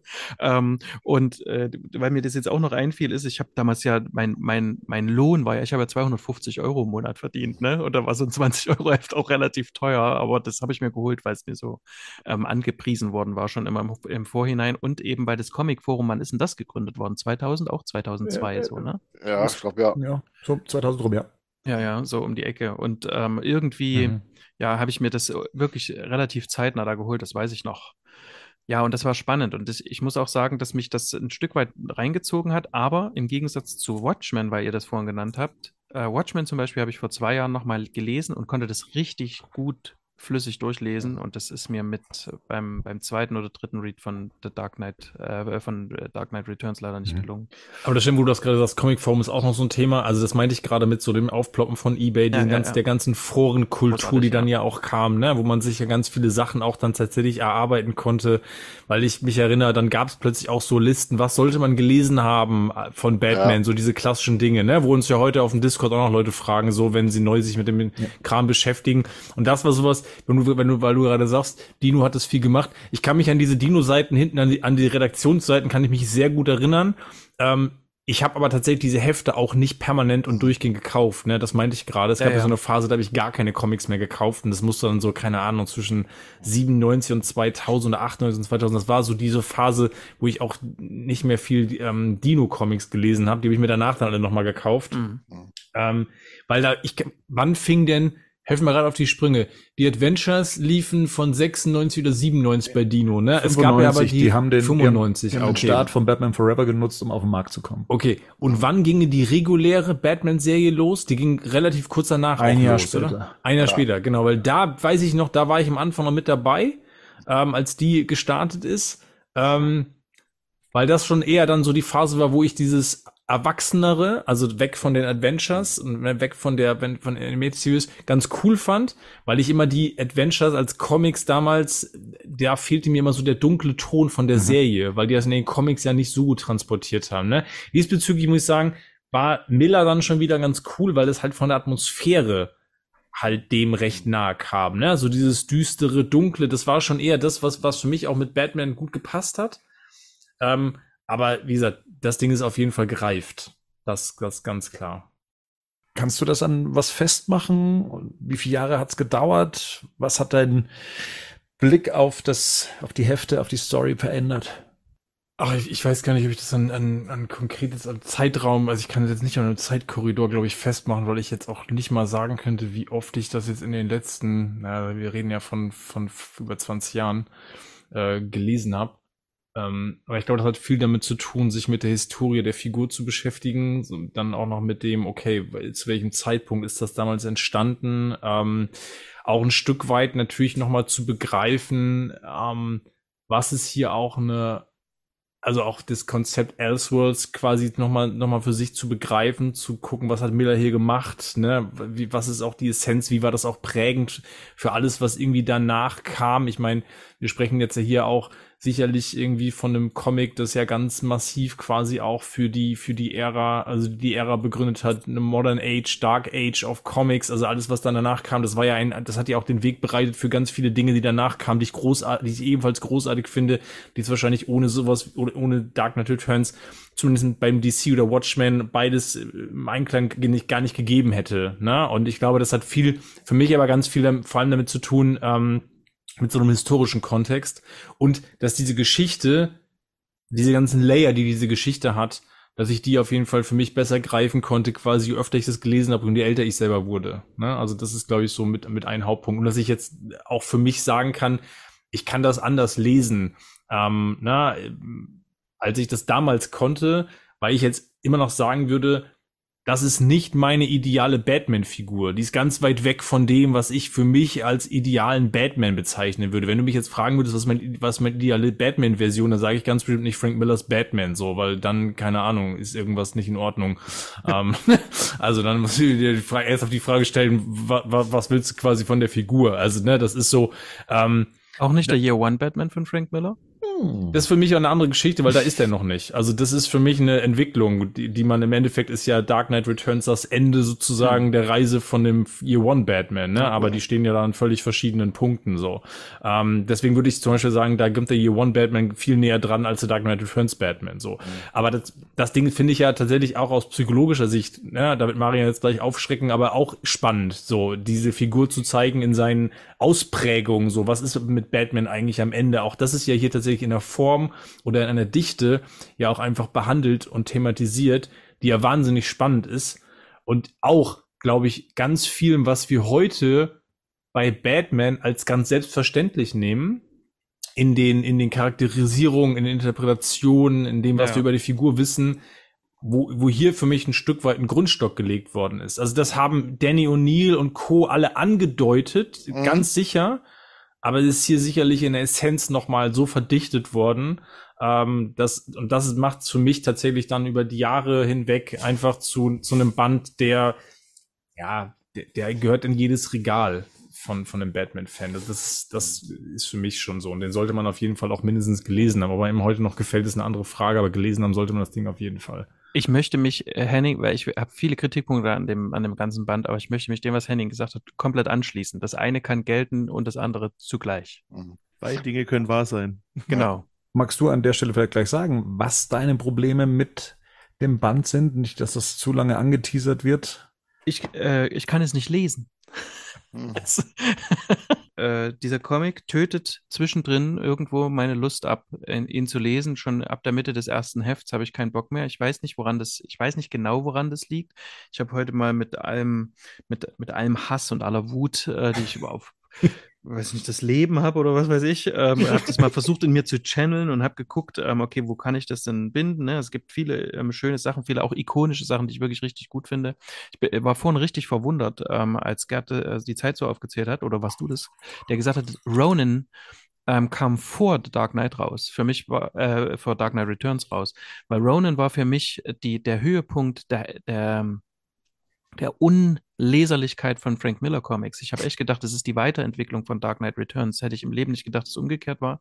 Ich kann also ähm, Zwiebelschneiden ist für mich schwer, weil mir da die Tränen kommen, aber Ronin sich anzugucken ist für mich wirklich unerträglich. Da brennt, da brennt's mir, also das ganze HNO-System brennt da in mir. Und das ist, ist hier nicht so schlimm. Es ist bei Dark Knight Returns nicht so schlimm, aber es geht schon in die Richtung. Und dann muss ich mir quasi diese ganzen Panel ansehen. Und es ist keine 9-Panel-Optik, wie, wie sie ja so ganz klassisch ist, sondern es ist eine gefühlte 500-Panel-Optik manch, auf manchen Seiten. Und, Und lesen trifft es tatsächlich in dem Fall auch. Genau. Das, das ist tatsächlich ein Comic lesen. Ja, tatsächlich. Denn Ja. in jedem, denn manchmal ist es wirklich so, dass in jedem dieser 20 Panel auf einer Seite noch Text steht, ähm, der auch wichtig ist. Also das ist ja auch, ne, das, das, das will will ich überhaupt gar nicht abstreiten, auch gerade so dieses ganze Mediending und so, das auch was, das hat mich damals unglaublich angesprochen, gerade auch so Berichterstattung. Das fand ich damals sehr interessant um die Zeit und das hat, das, da willst du ja auch alles lesen und du willst es auch alles verstehen und so. Und es ist aber jetzt, ich kann das nicht mehr. Ich, also ich kenne auch französische Comics. Ich habe jetzt einfach zuletzt auch so viele Comics gelesen, die letzten drei, vier Jahre ähm, gerade seitdem ich hier mit dabei bin, ähm, wo ich so denke, nee, das habe ich auch schon schöner gesehen einfach. Und ich kann es nicht mehr, ich kann mich aber erinnern, das fiel mir vorhin ein, dass ich, ich war ein einziges Mal bei irgendeinem, bei so einem Comic-Treffen, das war damals in, in Leipzig. Äh, kurz nach der Wende wollte ich gerade sagen, kurz nach, kurz nach, also irgendwie 2003, 2004 irgendwann war das. Ähm, und da habe ich das schon gesagt und ähm, musste mir, musste mir wirklich die ganzen angewiderten Gesichter der anderen Comic-Fans quasi angucken, weil die wirklich mit dem Kopf, Kopf über mich geschüttelt haben. Und ich kann es tatsächlich auch schwerlich begreifen, warum sich das in mir nicht so weiterentwickelt hat, wie das bei Henning ist, weil wie gesagt, bei ähm, Watchmen war das so und bei ähm, auch bei The Killing Joke, den ich schon irgendwie ältlich fand, das ist nicht mehr so. Und es gibt viele ältere Comics, die ich mittlerweile gut lesen kann oder so. Aber bei The Dark, äh, bei Dark Knight Returns ist es immer noch so, dass ich immer wieder denke, oh nee, ich kann das, ich möchte es einfach, ich will es auch nicht mehr sehen. Einfach und bin sehr froh darüber, dass es diesen Film gibt. Will ich noch die eine Sache sagen, die mich inhaltlich schon immer gestört und Ja, hier rausgehauen hat. Und zwar sind das die Mutanten. Ich habe heute das allererste Mal begriffen, tatsächlich, warum die Mutanten wichtig sind, damit man quasi eine Masse hat, die, so, die, die sich sofort, wo, wo dann halt Schluss ist mit, mit einem Schlag quasi, ne? Und dann quasi alle umgedreht hat, so ungefähr, oder die meisten. Ähm, so als äh, Bild des Verbrechens, aber die hatten für mich hatten die erstens damals nichts mit Batman zu tun. Das haben sie bis heute für mich nicht. Also diese ganze Mutantenarmee hat, ist, für, ist für mich so ein absoluter Fremdkörper. Und ich musste aber die ganze Zeit mir diese Mutanten angucken, ähm, was mich wirklich extrem und diesen, dies, dies, dieser Sache folgen. Und wäre das, was Henning von äh, eben gesagt hat, wäre Batman an sich nicht so spannend ähm, auch charakterisiert. Und man will wissen, wie es mit der Figur weitergeht und was sie, wie sie mit ihren Dämonen umgeht weiterhin und so ähm, hätte mich das völlig rausgebracht. Also diese ganze Mutantengeschichte ist ähm, wirklich was, äh, wo ich auch in, bis heute inhaltlich sage, ähm, ich verstehe, dass das formell irgendwie eingesetzt, dass es eine kluge Idee ist, das so zu machen tatsächlich. Aber ich kann das, finde das mega ähm, unsympathisch, unattraktiv ist eigentlich das Wort, genau. Die sehen aber auch, und das Ding, die sehen aber durchgängig kacke aus. Also das Genau. ist Ja, ja. also auch in allen Medien, egal wie die immer dargestellt wurden, ob es jetzt hier ist, ob es ein Film ist oder ob es sogar in der Animated Series war, das, da Mhm. erinnere ich mich dran, die sahen immer doof aus mit ihren komischen Cyclops-Brillen und ihren komischen Schrauben im Kopf und so. ja, das war halt damals die Zukunft. Also, Ja, ja, klar, natürlich, aber blöd aus. Ja, ja. trotzdem? Ja, ja. Ja, eigentlich die Gegenwart. Aber ja, Hm. Was Henning eben noch sagte, was so interessant ist, weil er sagte so mit der, was, was diese Story bedeutet, die Legacy und auch mit Year One. Interessanterweise heute ist äh, äh, Dark Knight Returns und Year One äh, offiziell im DC-Kanon auf Erde 31. Hm. Also das ist der Multiversum. In- Interessanterweise ist damals The Dark Knight Returns als Elseworld-Geschichte vermarktet worden, während Year One tatsächlich damals Kanon war, weil sie in der regulären Batman-Serie erschienen ist. Die vier Hefte von Year One erschienen nämlich als 405 bis 408 in der regulären Batman-Serie und waren da auch ganz regulär äh, geführt werden, ohne diesen Charakter. Also damals war zumindest Year One offiziell die Origin von Batman. Year One, ja, dass das als ähm, offiziell Kanon gleich mit eingepflegt wurde. Es gab damals, glaube ich, noch kein Elseworlds. Es gab diese Kategorisierung noch nicht, als äh, Dark Knight Returns auf dem Markt kam. Das war einfach eine Geschichte. Es gab kein Elseworld, das ist später erfunden worden, weil man halt irgendwann die, die, die Möglichkeit gesucht hat, dass irgendwie, ich glaube, das haben sie bei Gotham, bei Gaslight fing das zum ersten Mal an. Das, das ist als, als Elseworld-Geschichte dann ja. äh, auch so tituliert worden und Dark Knight Returns zählt aber letztendlich dazu, weil er halt nicht in diesem regulären Batman-Kosmos äh, äh, äh gespielt hat, der damals vorherrschte. Aber hier wann wurde halt in den normalen Kosmos eingeführt damals. Äh, Rico, du verzeihst mir, wenn ich jetzt bei dir nicht frage, wann deine erste Begegnung war, weil du es ja schon einführend gesagt hast, mhm. ähm, dass das ja nicht so lange her ist und auch erst nachdem du den Film gesehen hast. Ähm, ja. Aber ich würde das aufgreifen, dass du gesagt hast, in der Animated Series gab es ja schon mal äh, zumindest mal einen Einblick oder zumindest den Versuch, ähm, diese Story zu verfilmen. Das war damals in der, oh Gott, was war das denn? Die Folge Die Legende lebt, uh, Legends of the Dark Knight. Das müsste die dritte Staffel, glaube ich, gewesen sein von der Animated Series. Ne, es war die, die eigentlich war es die vierte. Die vierte, okay. Weil, was mhm. die New, äh, was die, ähm, ähm, die neu, die, die New, wer heißen sie gleich? New, New Adventures. Batman. ja, die Robin. New Adventures waren sie, ja. ja. Okay, ähm, genau, also da ist es, ähm, die lief 99 auf Pro 7. Michael Ironside hat im Original hm, Batman gesprochen, im Deutschen weiterhin Eberhard Thal. Ähm, da hat man das ja als eine dieser Erzählungen von Kindern, die Batman schon gesehen haben wollen, äh, dann eben versucht zu inszenieren. Das fand ich damals schon recht gekonnt und ganz cool. Es gab allerdings cool. auch Anfang 2000 schon so, ich weiß nicht, wie ernst man das nehmen kann, aber es gab Gerüchte, es gab angeblich auch schon Castinglisten, dass man hm, nachdem Batman und Robin damals gefloppt ist, ob man nicht so Anfang 2000 mal versucht, schon mit Dark Knight Returns weiterzumachen oder eigentlich das Ganze wieder zu beenden. Das ist ja immer so ein bisschen die Krux bei dieser Storyline. Ähm, und da hätte man sich auch wieder äh, Keaton vorstellen können als Batman, was ich mir jetzt so im Nachgang, nachdem wir ihn jetzt als äh, über 70-Jährigen ja in The Flash gesehen haben, jetzt zur damaligen Zeit nicht vorstellen kann, ihn da als alternden Batman ähm, darzustellen. Ähm, man hatte da die Hughes Brothers an Bord und sie mal gefragt, ob sie Bock drauf hätten. Sie wiederum haben gesagt, nee, es ist uns doch ein bisschen zu, äh, ja, letztendlich zu kommerziell, zu groß und letztendlich führt die Geschichte ja dann auch äh, nirgendwo hin. Und man hätte Darren Aronofsky, der Batman Year One, ähm, hätte machen ähm, sollen und wollen in Kooperation mit Frank Miller hätte man dafür schon begeistern können. Er hätte sich Clint Eastwood als Batman vorstellen können und hätte das Ganze, wenn er es inszeniert, hätte so Tokio als Kulisse benutzt dafür. Ich habe ja nochmal in unserem Batman Rejected Special auf Batman News nachgeguckt. Es gab wohl eine Castingliste, nenne ich mal. Also ein Casting Department hat sich da mal hingesetzt und hat mal so eine Wunschliste geschrieben, wen sie sich für die jeweilige Rolle vorstellen könnten. Und es war dann, wie schon eben gesagt, Michael Keaton als Batman oder Bruce Wayne, Commissioner Gordon, Sean Connery, ähm, Superman, Clark Kent, John Travolta, als äh, Alan Yindle, Anne Hatch, Two-Face hätte man sich Robert De Niro vorstellen können, Alfred, John Cleese und für den Joker gab es ein paar Optionen. Jeremy Irons, John Malkovich, Willem Dafoe, Gary Oldman und Tim Roth. Also ja. klingt schon nach einer Traumbesetzung, würde ich sagen, und das macht es, glaube ich, dann auch so ein bisschen unglaubwürdig. Aber ähm, ja. Interessant finde ich die Geschichte mit John Connery, weil der wiederum eigentlich das Vorbild für Miller war für den Batman, ne? So für Bruce Wayne. Das war das so? Also ich habe nur gelesen, dass er sich damals hier an ähm, ähm, Dirty Harry orientiert hat. Und zwar an dem, denn wie viel Teil waren das damals? Nee, Sudden Impact, den vierten. Ja. Mit der, Sudden Impact, der vierte ist das. Das ist Dirty Harry kehrt zurück. Da hat er sich ja, schon.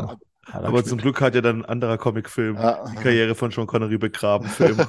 ja, genau. die, die Lust, Filme zu machen, nennen wir es mal so. Und es war noch ein Alan Moore-Comic. In, in, dem Sudden Impact, also in dem Harry, ähm, Dirty Harry kommt zurück, spielt auch äh, Pat Hingle mit, mhm. der ja in äh, Tim Burtons Batman-Filmen ähm, Commissioner Gordon, Commissioner Gordon gespielt hat. Ja. Mhm.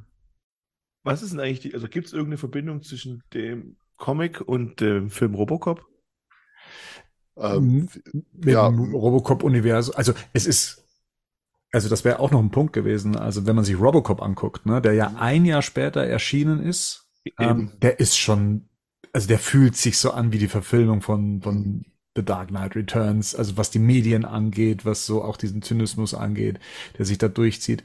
Das, das meinst du wahrscheinlich, oder? Ja, ja, genau, auch, also Ja. generell wie halt auch Sachen, wie alles Ja. überspitzt. Auch so ein, du hast ja auch die ganze Zeit so ein leichtes Endzeit-Feeling. Mhm. Auch wenn sich 86 jetzt irgendwie Steinzeit anfühlt, wenn man das so gefühlt so, ne? aber und du hast genau die Medien die ganze Zeit. Es ist Mhm. alles sehr überspitzt irgendwie. Man, es, es braucht irgendwie so einen Retter, der aber keiner ist und keine Ahnung, der aber trotzdem irgendwie auch nur darauf wartet. Ich meine, bei Robocop ist es ein bisschen anders, der wurde auch instrumentalisiert, aber ja, irgendwie so eine Mischung. Ich finde, das ist nicht, das ist, habe ich mir die ganze Zeit, habe ich mir nämlich vorhin nochmal gedacht, weil ich auch Robocop vor kurzem nochmal geguckt habe. Ja, aber das ist ja auch das Interessante, dass dann Frank Miller wiederum für die Fortsetzung Robocop 2 dann das Drehbuch geschrieben hat. Also, Und mitspielt. Äh, und mitspielt. Ähm, Ja, und halt, dass halt man auch für, für den Film halt den Schauspieler, wie ich davor schon wusste, genommen hat. ja, Peter Weller. Das mal so als Querverweis. Genau, also diese Ansätze gab es schon, ähm, mal den, das Dark Knight Returns Thema ins, ins Kino zu verfrachten.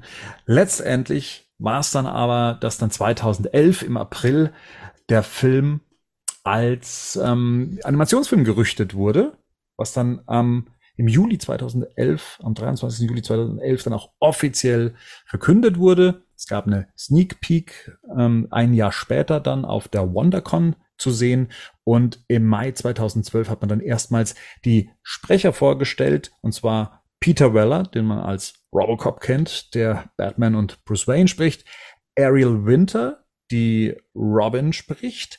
Ariel Winter hätte mir jetzt als Name so erstmal nichts Doch. gesagt, aber hier, Rico. Modern Family. Das ist die Korrekt. zweite Tochter, Ja. Ja, absolut. die schlaue, Und Also, Wade Williams in dem Fall so als, sagen. Sorry. Wade Williams als Harvey Dent. Ähm, interessant ist auch, dass sie damals auf der mh, bei der offiziellen Ankündigung oder nee, es war bei das nee, bei der offiziellen Ankündigung war es so, dass sie sich hätten vorstellen können, dass Kevin Conroy ähm, wieder zurückgekehrt wäre als Batman, was aber anscheinend dann nicht der Fall war. Wie gesagt, man hat dann Peter Weller genommen. Ähm, wir haben jetzt gerade schon über Robocop kurz gesprochen. Also das, die, diese Verbindung Robocop und äh, Dark Knight Returns, die haben anscheinend nicht nur wir gesehen zu dem damaligen, Zeit, damaligen Zeitpunkt. Und Regie führen soll oder hat dann Jay Olivia. Ähm, der Name ist ja schon öfters aufgetaucht. Der ist inzwischen 47, äh, also Jahrgang 76.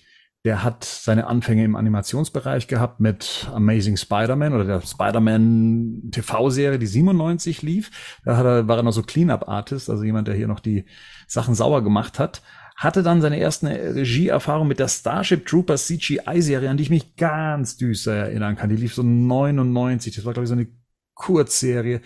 Ähm, und er war auch bei den Extreme Ghostbusters ähm, beteiligt und bei dem 2002er äh, Masters of the Universe beziehungsweise He-Man Reboot. Da gab es ja noch mal eine Zeichentrickserie, die das alles ein bisschen epischer und größer aufgezogen hat.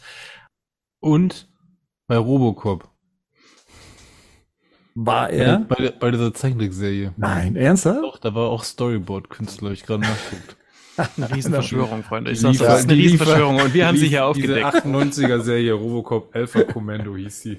Also Robocop zieht sich wie ein roter Faden hier durch auf jeden Fall. Mhm, Aber der hat generell, also so gerade als Storyboard-Künstler ist der, glaube ich, weil er schon, hat er, glaube ich, alle Franchises durchgemacht. Ja, total. Also Ja. Marvel ich auch, ne? das, ich gucke das hier gerade an, auch nur das He-Man, was ja auch für manche sehr wichtig ist, Hm. hat er gemacht, aber auch sonst Mhm. ganz viele Sachen und halt dann Und irgendwann die Animationsfilme auch übernommen bei Und vor allem die oder? guten. Vor allem Ja, die eben. guten. Ja. Voll. Flashpoint hat er auch gemacht, oder? Und, Oder- und er ist ganz dicke mit Zack, ne? Er ist ganz, ganz dicke mit Zack. Mittlerweile, ja. ja, ja, nee, schon, der hat ja auch äh, Storyboards Storyboards für- gemalt, ja, aber ist, ja, er hört ja nicht mehr auf. Meine Nee, ich. nee, er- nee, er, ist- er, also ist ist ja besessener von Zack als Zack selber. ja, ja, dann Ja. ist er jetzt Showrunner für die, für, für die ganzen neuen Animationsserien, die Zack da Das plant. ist, auch, das ist auch in Ja. Ordnung. Ja. Ja. Mhm. Jay Olivia ist, finde ich, sehr talentiert tatsächlich. Ja. Absolut. Also er hatte auch, äh, also um, um seine, seine Batman-Kontakte, die begannen dann, glaube ich, mit äh, The Batman, also die Zeichentrickserie The Batman 2005, eben auch als Storyboard-Artist. Mm, ja, und wie jetzt ja auch schon gesagt, er wurde ja dann so zum Dauer-Storyboarder äh, im ähm, DCAU und ähm, Nicht nur da, also, also ja, ja, bei Marvel, war er halt, auch ne, bei unterwegs, beiden. genau. Ja, ja. Und die erste Regie, die durfte er dann bei dem Green Lantern Emerald Knights Film führen. Und er hat die Young Justice äh, TV-Serie, die ich ja großartig fand. Die ist fantastisch, ähm, ja. Ja, die hat er auch äh, durchgezogen. Ja, und dann eben jetzt The Dark Knight Returns. Die Story wurde nochmal vom Bob Goodman zusammengefasst und das Ganze untermalt mit der Musik von Christopher Drake. Und der Film ist in zwei Teilen erschienen. Der erste geht 76 Minuten und ist dann ähm, später, also vor zehn Jahren dann im, als, als kompletter Film auf Blu-ray erschienen. Genau. So, und dann sind wir dann eben auch schon beim Film. Die Rückkehr des dunklen Ritters beziehungsweise The Dark Knight Returns. Ihr habt den Film damals gesehen, als er rauskam, oder habt ihr den später gesehen? Direkt, als er rauskam. Direkt, wie er rauskam. Und dann, ja, und da tatsächlich. Und da, da war man schon so dumm und hat sich den ersten Teil geholt und dann den Ja. zweiten Teil. Ja. Ja. Das, das stimmt. Ja, Das stimmt. Mhm. Und man muss dazu sagen, ich habe mich damals auf den Film mehr gefreut als auf Dark Knight Rises, der im gleichen Jahr rauskam. Also dem habe ich so ein bisschen mehr entgegengefiebert. Da merkt man auch vielleicht so ein bisschen der Stellenwert von Dark Knight Returns ähm, für mich. Und ähm, ja, ich bin per se nicht enttäuscht worden. Also ich, ähm, diese, für mich ist der Film tatsächlich ähm, ich möchte nicht sagen ebenbürtig zum Comic, dafür gibt es dann doch noch ein paar Differenzen und Sachen, die mir dann fehlen. Aber er zählt für mich tatsächlich mit zu den besten äh, Zeichentrickfilmen, die ähm, in diesem Strang, diesem DCAU erschienen sind. Und besonders im äh, Vergleich zu diesen ganzen anderen Adaptionen, die es gab, ne? also die äh, Batman Year One Again, äh, später Killing Joke etc., äh, wo man ja auch versucht hat, eins zu eins die Geschichten nachzuerzählen, hat man hier für mich alles getroffen, was es zu treffen gibt, sei es den Ton, sei es den Zeichenstil, sei es die, die äh, Sprecher, die, die Erzählform, die man gewählt hat. Ähm, also da hat man wahnsinnig viel richtig gemacht. Und auch jetzt, als ich mir den Film nochmal angeguckt habe, ich bin die meiste Zeit mit Gänsehaut da gesessen, ähm, was einerseits die Dialoge angeht, im Deutschen wie im Englischen, ähm, wie gut sie da teilweise gesprochen sind, und auch äh, die Musik von Christopher Drake. Wahnsinn. Ähm, ja. Dieser, dieser, diese, diese epische Version von einem, ich sag mal, 80er Jahre Sinti-Soundtrack, das ist schon ähm, mit, mit einer ganz einfachen Melodie, das ist schon großartig und ging schnell ins Ohr und wie gesagt auch mir dann eben unter die Haut. Er erinnert ein wenig an den Robocop-Soundtrack von Basil Polidorus, tatsächlich. Also, das ist mir nämlich aufgefallen. Ich bin, ich bin ja nicht so ein, so ein, so ein Robocop-Geek, deswegen ist mir das nicht aufgefallen. Ich finde, das klingt unglaublich Batmanig quasi. Ich hatte diesen Mhm. Soundtrack vergessen, muss ich, weiß ich noch, und habe ähm, hab ja aber irgendwann über Spotify irgend so eine Playlist gehabt mit alle Batman-Soundtracks, die es gibt quasi. Und dann ähm, ist vor allem die Nummer Triumphant, äh, die sich ja quasi auch noch auf einen Titel bezieht, oder Batman Triumphant heißt sie, glaube ich, ähm, wo das Thema gespielt wird, was immer gespielt wird, wenn Batman wieder als Batman auftritt. Ähm, kann ich jetzt nicht nachmachen. Und das ist so episch und äh, ich wusste das damals nicht mehr dem, dem Film zuzuordnen und habe gedacht, mein Gott, das ist Batman. Also das ist irgendwie so dieses, Ja. jetzt kommt Batman irgendwie episch ähm, raus, ja. Und das äh, äh, auch hier halt im ersten Teil hört man das zwei, dreimal so anklingen und das äh, finde ich wahnsinnig gut. Das ist auch immer so in meiner, in meiner Best Batman-Liste quasi. Die, die, weiß ich nicht, da sind nicht viele Songs drin und das, das ist auf jeden Fall mit dabei. Das ist so ein, zum Comic-Lesen vor allem ein, äh, ein richtig guter Soundtrack. Absolut. Das Thema ist, ist das das, was auch im Menü von der Blu-ray läuft? Weil das fand ich ganz interessant. Ich weiß nicht, ob das, glaube ich, nicht, nicht dasselbe Thema, weil das, was im Menü läuft, da habe ich gedacht, krass, das klingt schon auch sehr stark nach Hans Zimmer. Ja, also das hat schon, ne, das tut, Ja. das hat schon sehr starke Anklänge an, an Dark Knight tatsächlich dann, ne? Also das finde ich schon spannend und am Film ist das aber gar nicht so dominant. Ne? Das stimmt. Also ich habe damals den Soundtrack dann tatsächlich im letzten Moment wahrgenommen, also bei Teil 1, wenn dann die letzte Szene Ja. ähm, äh, mit einer Schwarzblende dann schließt und dann eben dieses Thema dann nochmal sich voll breit macht. Ja. Und dann habe ich gedacht, wow, äh, krass. Und ja, es erinnert an Zimmer, das liegt aber wohl daran, dass Zimmer auch gern so ein Synthesizer Ja, genau. der Voll, 80er Jahre voll. damit Ja, einfließen lässt und das schön in diese epische Breite dann eben ausspielt. Ähm, man kann vielleicht auch noch sagen, dass, ähm, dass, dass, dass Drake für Arkham Origins auch den Mhm. Score gemacht hat für das Videospiel. Der auch großartig ist. Mhm. Mhm. Und seine Batman-Anfänge mit, oh Gott, die Liste runter, war das äh, Gotham Knight?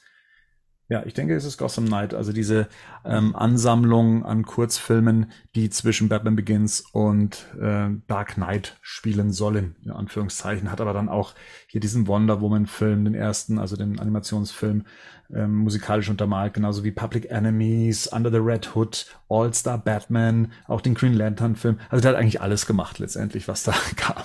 Naja, der hat halt mit Jay Olivia vor allem so diese Sachen zusammen gemacht und jetzt hast du ja vor allem die Ja. ganzen guten Sachen genannt, ne? Ähm, und da ist halt auch Drake immer mit dabei und die zwei sind halt ein sehr gutes Team. Die verstehen irgendwie auch, finde ich, immer ähm, so die, die Stories gut umzusetzen. Ähm, eben auch Jay Olivia, die- dieses Batman Under the Red Hood und dann später auch dieses Batman versus ähm, Robin und Flashpoint auch.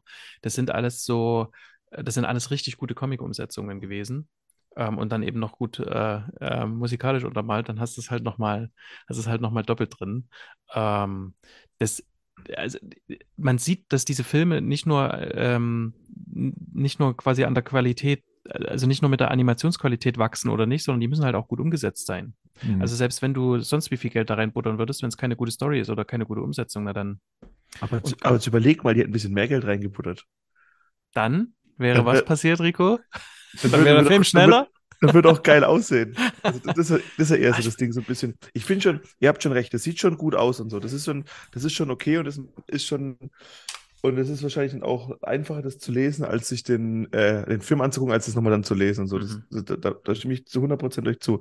Aber trotzdem ist es alles immer so ein bisschen, die haben sich irgendwann mal für so einen, wahrscheinlich nach der, sogar nach der Animated Series Zeit, haben die sich auf ein so eine Art von Charakterdesign festgelegt und das ziehen die einfach komplett durch. Die sind, ich finde, die sind, also ich, ich finde schon, dass diese ganzen, die, gerade die DCU-Filme, auch wenn die nicht, auch wenn, oder diese ganzen Animationsfilme der letzten 15 Jahre, die sehen für mich alle gleich aus. Ich finde, dass die nicht großartig, die geben den Comic schon gut wieder, das stimmt schon. Und auch die Geschichte wird hier super eingefangen, auch der Soundtrack ist gut und so, aber ich finde es immer schade, dass man, das die Geschichte ist gut genug, um dafür auch einen, Kinofilm und nicht den Direct-to-DVD-Film zu machen, meiner Ansicht nach. Und das habe ich schon beim Killing Joke das Problem und das habe ich hier auch. Das sieht schon alles okay aus, es ist schon alles gut, aber es ist mit der der Geschichte, die du erzählen könntest und auch die Animation, die du oder was auch andere ähm, äh, Häuser machen mit ihren Animationen, dass sie ein bisschen ähm, es muss nicht unbedingt experimentell sein, aber so ein bisschen, also ein bisschen mehr Geld reinbuttern, einen richtigen Kinofilm draus machen, das fehlt mir tatsächlich immer und das fehlt mir vor allem auch bei den Batman-Animationssachen. Mhm. Also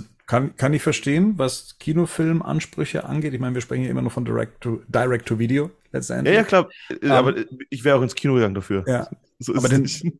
Den einen Punkt, den kann ich zumindest nicht gelten lassen, weil ich das selber noch so eigentlich hervorkramen wollte als Pluspunkt. Also gerade als wir jetzt noch zuletzt ähm, The Long Halloween als Animationsfilm bekommen hat man ja einen komplett anderen Stil gewählt, als der Comic hat. Und Ja. bei The Dark Knight Returns ist es schon der Fall, dass diese Panels teilweise eins zu eins dem Comic Ja. entsprechen. Es- Also auch ja. dem Stil. Also man hat wirklich versucht, dem Frank Miller Strich ähm, nachzukommen, was man, glaube ich, nicht immer gemacht hat, ähm, sondern man hat immer versucht, so eigene Wege zu gehen, die halt angenehmer zu animieren sind, wahrscheinlich auch und schneller und kostengünstiger. Und hier hat man, glaube ich, schon gewusst, wenn wir das irgendwie versuchen, in eine andere Richtung zu brechen, dann wird das wohl nichts mit den Fans. Das stimmt schon, aber es ist trotzdem halt trotzdem die, die, weißt du, die, das, nur wenn du die, die, die Animationen sind nicht sonderlich geil. Wenn Autos fahren, das sieht immer, das sieht immer blöd aus. Die Straßen sind immer leer. Wenn du irgendwo jemanden siehst, weißt du, guckst dir das Comic Ja. an, wo Bruce Wayne durch die Straße läuft und es sieht halt einfach aus wie eine belebte Stadt und da läuft, halt, läuft ihm irgendwie eine Frau entgegen. So, so gefühlt halt so, ne, weißt du, das, das ist eher das, was ich meine. Du, der, auch der Kampf, finde ich, der, der Kampf gegen die Mutanten, auch wenn ich die Mutanten kacke finde, aber das wirkt einfach so richtig brachial in, im Comic, so, und so richtig, das ist das Highlight quasi vom Anfang so ein bisschen. Und auch wenn man die Mutanten nicht mag, aber da ging sie zumindest auf die Fresse. Und dann hast du das in, in, in einem Film, da wirkt das alles immer so ein bisschen, das wirkt so hölzern. Du merkst, es ist halt, ähm, ich glaube, die, die Dinger hier werden ja komplett handanimiert, ohne Motion Capturing.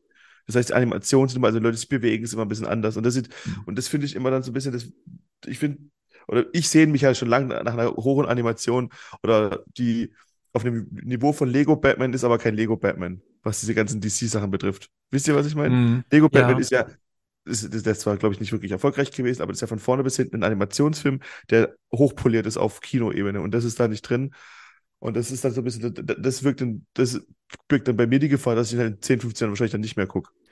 Ich finde, das, ähm, das, das Problem ist einerseits, dass, äh, dass, dass die Zeit war, in der das tatsächlich so passiert ist, dass eben die Hintergründe leerer geworden sind und so. Das war ja vorher mehr, wenn ich da jetzt an ähm, Public Enemies oder so denke, noch, da Ja. waren die, da, da waren Batman und Superman auch noch viel knuffiger irgendwie. Da sahen die noch irgendwie ganz, sahen die noch nicht so, so hölzern eben aus. Da hatten die auch nicht dieses durchschnittliche Style, das sie ja nach überall hatten, sondern dieses, exakt. diesen Allerdings, leicht Anime-Style fast schon. Allerdings muss man sagen, ich finde, du, du hattest äh, ja so im, im Vier-Augen-Gespräch äh, quasi gesagt, der ist zäh, ähm, der, der Film.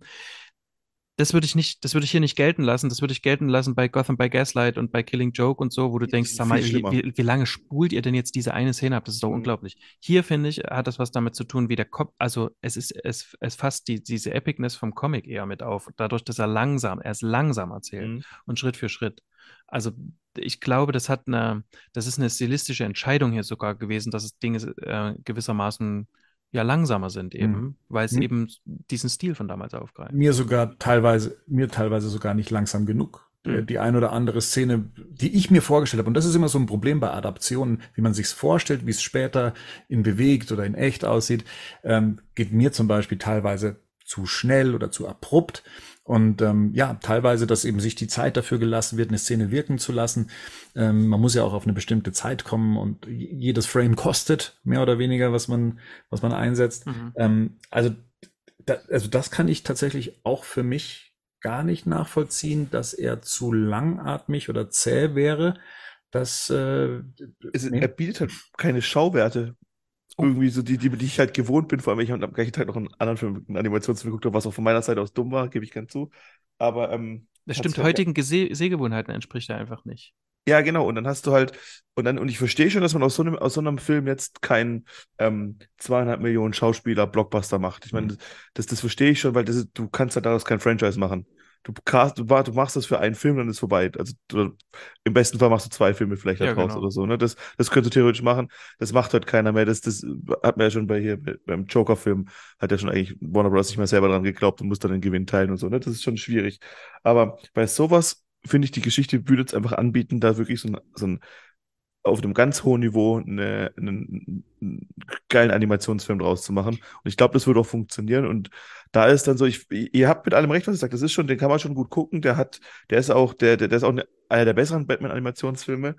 Aber wir dürfen uns nicht mit Mittelmaß zufrieden geben, auch wenn das hohes Mittelmaß Naja, ist jetzt hier. ich finde den Vergleich halt ein bisschen unfair, weil du vergleichst das ja mit dem neuen Turtles Animationsfilm, der im Kino lief und entsprechend Ja, genau, Budget ich- dahinter hatte. Ne? Also ja, ich meine nur, bei dem sonst musst du das nämlich auch äh, zum Beispiel Serien wie der Batman Animated Series gegenüberstellen und dann sagen, hm, entspricht das heute noch den Sehgewohnheiten? Mhm. Langweilt einen die auch? klar, ist die auch natürlich. zu zäh? Sind die Animationen da auch äh, nicht mehr äh, mit den Sind sie? heutigen? Sind sie Sind auch sie nicht. auf jeden Fall. Ne?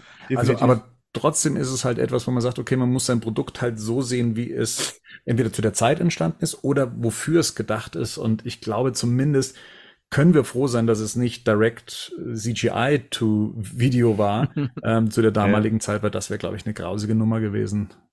Ja. Was ich sogar finde, äh, also mehr in Richtung Bernd gesprochen, was ich sogar finde, ist, dass, äh, weil ich es eben danach nochmal durchgeblättert und nur mal hier und da mal so reingelesen habe, aber bei mir so bestimmte Szenen angeguckt habe, ist, ich finde sogar der Film schafft es, bestimmte Szenen Frank Milliger aussehen zu las lassen, als es der Comic selber tut. Ja. Also wir wir kommen dann später noch zu so zwei, drei Sachen, aber es gibt eine, es, also es gibt Szenen, die sind wie eher aus 300 ausgeschnitten. Das ist da, also das ist der Wahnsinn. Also das ist zum Beispiel so ein Comic, den habe ich von Frank Miller heiß geliebt und immer wieder gelesen. Ähm, und da, da habe ich gedacht, das kann doch gar nicht wahr sein. Dann habe ich den Comic reingeguckt und war mega enttäuscht, dass das da nicht so schön aussieht, einfach, wie sie es in diesem Film gemacht haben. Und also das, das, ähm, ja, also ich finde, dass der das sogar aufwertet, gewissermaßen. Das liegt vor allem, finde ich, daran, dass der überragend gut mit Licht und Schatten spielt. Ja. Also der Ja. Film Farben auch, ist ja. überragend Ja. gut gemacht und das fängt zum Beispiel der Comic gar nicht so gut ein. Also Genau. weil da viel, ne, keine Ahnung, da spielen viele Nachtszenen, sehen aus, als ob die in der Dämmerung oder ne, im Morgengrauen schon spielen würden. Also es ist überraschend hell. Das hat, glaube ich, was Mhm. mit der Kolorierung zu tun und mit wie gut kann ich, konnte ich damals wahrscheinlich auch ähm, mit, ne, im Druck, mit, mit dunklen Farben und, und Kontrasten arbeiten. Zumindest ist es jetzt meine Herleitung, weil Ja. tatsächlich in dem Comic einige Szenen so ein bisschen, ne, die wirken gar nicht so jetzt irgendwie bei Nacht, das wirkt gar nicht so atmosphärisch, finde ich. Ähm, während das in dem Film wahnsinnig gut gemacht ist. Und ich finde halt auch der Kontrast immer wieder, wenn, wenn, wenn Batman mit dem Kostüm kommt, ne, mit diesem klassischen Grau-Blau und im Kontrast ja. zu dunklen Hintergründen sieht es nochmal noch imposanter aus, äh, als das im Comic tatsächlich der Fall ist. Und ich muss ehrlich sagen, ja, ich glaube, man kann jetzt natürlich, ich glaube, wenn man das in, wenn man das in Referenz zu heutigen ähm, Blockbuster ähm, oder hochbudgetierten Animations- oder gar Animations-, also Animations- oder Zeichentrickfilmen sieht, okay, kann ich das nachvollziehen.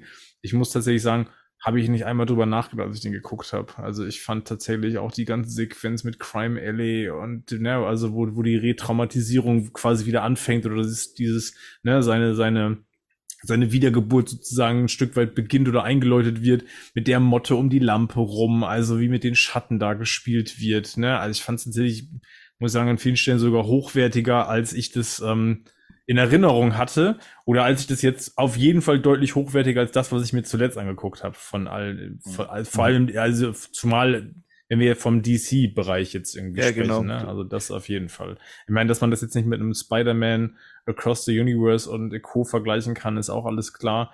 Aber ich finde, was das betrifft, und das ist für mich dann Atmosphäre, und die hat der Film halt durch die Musik, die wir gerade schon angesprochen haben, durch die Stilistik und vor allem Licht und Schatten, wo sie extrem gut mitarbeiten, finde ich. Also sehr viel besser, als ich das irgendwie von Animationsfilmen noch in Erinnerung habe. Ähm, wirklich sehr, sehr gut. Ja, also er zelebriert ja auch diesen Minimalismus, den Miller in dem Comic macht. Also das äh, nimmt er sich ja auch zu Herzen. Er versucht es gar nicht, das, äh, da irgendwas dazu zu machen, sondern übernimmt das. Wie, ähm, Marian schon sagt, es wirkt dadurch sogar noch mehr nach Miller, als man, äh, als man denkt mal. Aber das Zweite ist, wenn man mal genau hinguckt, ja, das ist natürlich jetzt nicht äh, kein, High-End-Budget, aber du siehst, dass viele Animationen tatsächlich äh, nicht mit diesen üblichen zwei Bildern äh, äh, äh, gemacht worden sind, sondern dass man wirklich sich Mühe gemacht hat, die sehr flüssig zu animieren, was DC später nur noch selten gemacht hat. Da wurde es halt viel ruckliger. Aber hier sind noch viele Stellen, wo man sieht, dass sie sich da mehr Mühe mitgemacht haben, also dem Werk auch angemessen. Und ich finde, das reicht auch eigentlich vollkommen aus, um mhm. diesen Stil von Miller ja in, in, in den Film zu übertragen. Ich möchte noch ganz kurz zu dem Stil von Miller sagen und weil Henning gerade eben auch gesagt hat, hm, war das damals, wie war das damals mit der Kolorierung? Ich habe äh, ich habe das diese Noir-Variante, Comic ne? genau in dieser Noir-Version, ja. in der mhm. tatsächlich alles in Schwarz-Weiß zu sehen ist, also nur die Strichzeichnungen, wenn man so möchte. Und ich muss sagen, wow, hätte nicht gedacht, dass ein, äh, dass mich das so unterwältigt äh, von einem Comic, was ich so liebe, weil das eben den Stil von Frank Miller so arg reduziert und man einfach auch sieht, was ähm, hier äh, von äh, Klaus Jansson und Lynn Warley damals geschaffen wurde. Also Lynn Warley vor allem, die hat da Kolorierungstechniken damals angewandt, die nicht üblich waren. Also das war mhm. auch das, was das Graphic Novel dann auch nochmal so ausgezeichnet hat, weil man das ja auch in den Druck bringen musste. Die hat ja da so mit Aquarell gearbeitet. Das meine ich aber gerade. Ne? Ja, als, dem Ganzen so Tiefe genau. gegeben. Ja, und das total. ist das Einzige, was ich schade finde bei dem ähm, Stil des Films. Das ist so jetzt ein bisschen gegenteilig zu dem, was, was Henning sagt.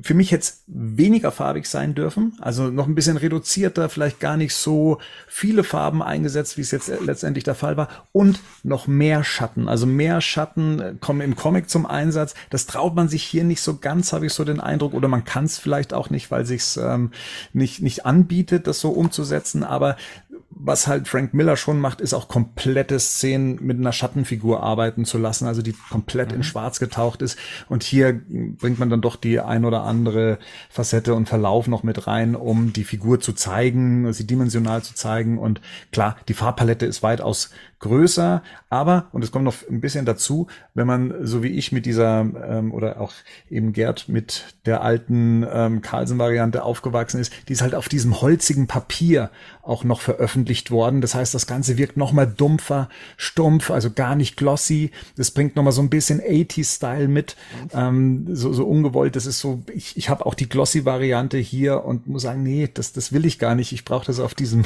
auf diesem holzigen Papier. Deswegen ist, ist meine Erwartung Erwartung in die, in die Richtung eher so, dass ich sage, ah, für mich dürfte gerne die Farben ein bisschen zurückdrehen. Mehr brauche ich. ich habe ich hab tatsächlich auch gar nicht gemeint, dass die Farben äh, irgendwie jetzt kräftiger sind. Ich habe tatsächlich gesagt, die Kontrastierung ist nochmal mhm. für mich in dem Film eine andere. Ne? Also eben, es gibt viele, es gibt viele ähm, Panels oder viele Seiten in dem Comic. Da ist es auch gut gelungen Also da sind auch die, ne, das sind die, der, der Spiel mit dem Schatten gut gelungen und dann gibt's aber wiederum andere, wo ich so denk, hm, weiß ich jetzt nicht, was ich ja wohl meinte mit diesem ganzen, dieser Hubschrauber-Einsatz, ne, wo Batman dem Hubschrauber hinterherjagt und so, die im Comic so ein bisschen so aussehen, ist es jetzt noch Nacht? Ist das schon Morgengrauen? Also das meine ich so, diese Geschichten, wo das für mich nicht so ganz deutlich rauskommt. Mhm. Ähm, andere Seiten wiederum, wo man sagt, okay, da haben sie es halt hingekriegt, dass es so aussieht. Mhm. Also scheint jetzt nicht eine rein technische Sache zu sein. Vielleicht geht's dann da trotzdem aber auch um, das weiß ich nicht, ob das was mit Druck, ob das was mit, mit, mit Zeit, Faktor Zeit zu tun hat, weiß ich nicht. Aber ähm, das sind für mich so, so Beispiele, ne? Also gerade diese ganze Helikoptersequenz, so wie ich halt dann im, ähm, im Film ein bisschen imposanter fand. Äh, weil sie da ganz klar bei Nacht halt irgendwie spielt. Ne? Also jetzt mal als ein Beispiel. Aber ich finde jetzt insgesamt für einen Animationsfilm ist, ist der Einsatz von, von Licht und Schatten einfach extrem gut gelungen. Also ich finde den insgesamt super atmosphärisch. Also von der Optik ja. plus die Musik plus das Voice Acting, ne? sowohl im Englischen als auch im Deutschen. Ähm, das ist ja auch im Deutschen eine ein Who is Who der quasi Synchronkartei. Also da ist ja keine Stimme dabei, die du nicht kennst. Also du musst ja ständig Pause machen und dir überlegen, warte mal kurz, wer ist was nochmal für ein Sprecher? Das ist ja, ja, ja, das ist ja wirklich Wahnsinn. Da ist ja, da ist ja wirklich jede Figur mit irgendjemandem Hochkarätigen besetzt. Also mhm. auch da, die Synchro ist auch unglaublich äh, hochwertig, ne, von der Sprecherauswahl. So, jetzt ist unser Vorgehen so, dass wir uns Teil 1 der Veröffentlichung des Films vornehmen wollen, um ähm, darüber zu sprechen, was ähm, sind so die Unterschiede zur Comic-Vorlage, ähm, inwieweit wird der Film auch äh, dem gerecht, der Vorlage, was macht er vielleicht besser, was macht er eventuell nicht so gut, wie das, was Frank Miller damals mit seinen 28, 29 Jahren geschrieben hat. Ähm, ja, und ich würde sagen, wir gehen es nicht Szene für Szene durch, sondern wir versuchen mal äh, so Segment für Segment durchzugehen und den Anfang, ja, und das ist ja eigentlich dann schon fast eine, eine Szenenbesprechung, weil ich da gleich einhaken möchte, weil man da einen gewissen Unterschied zum Comic hat. Und zwar, das Comic startet mit einem ähm, mit einer Rennsequenz, in der äh, Bruce Wayne verwickelt ist, der ja inzwischen nicht mehr Batman ist. Er ist 55, seit zehn Jahren nicht mehr als Batman aktiv gewesen, aber sucht sich einen anderen Adrenalinschub, in dem er eben an solchen Rennen teilnimmt und dieses Rennen läuft nicht ganz glücklich. Ähm, äh, reagiert äh, entgegen der Anweisungen, die er eben bekommt und ja, gerät dann in einen großen Unfall. Hier ist es so, was der Film anders macht als das Comic. Hier ist das Comic immer auf Bruce Wayne und immer sehr viel mit Gedankenstimmen wird hier gearbeitet.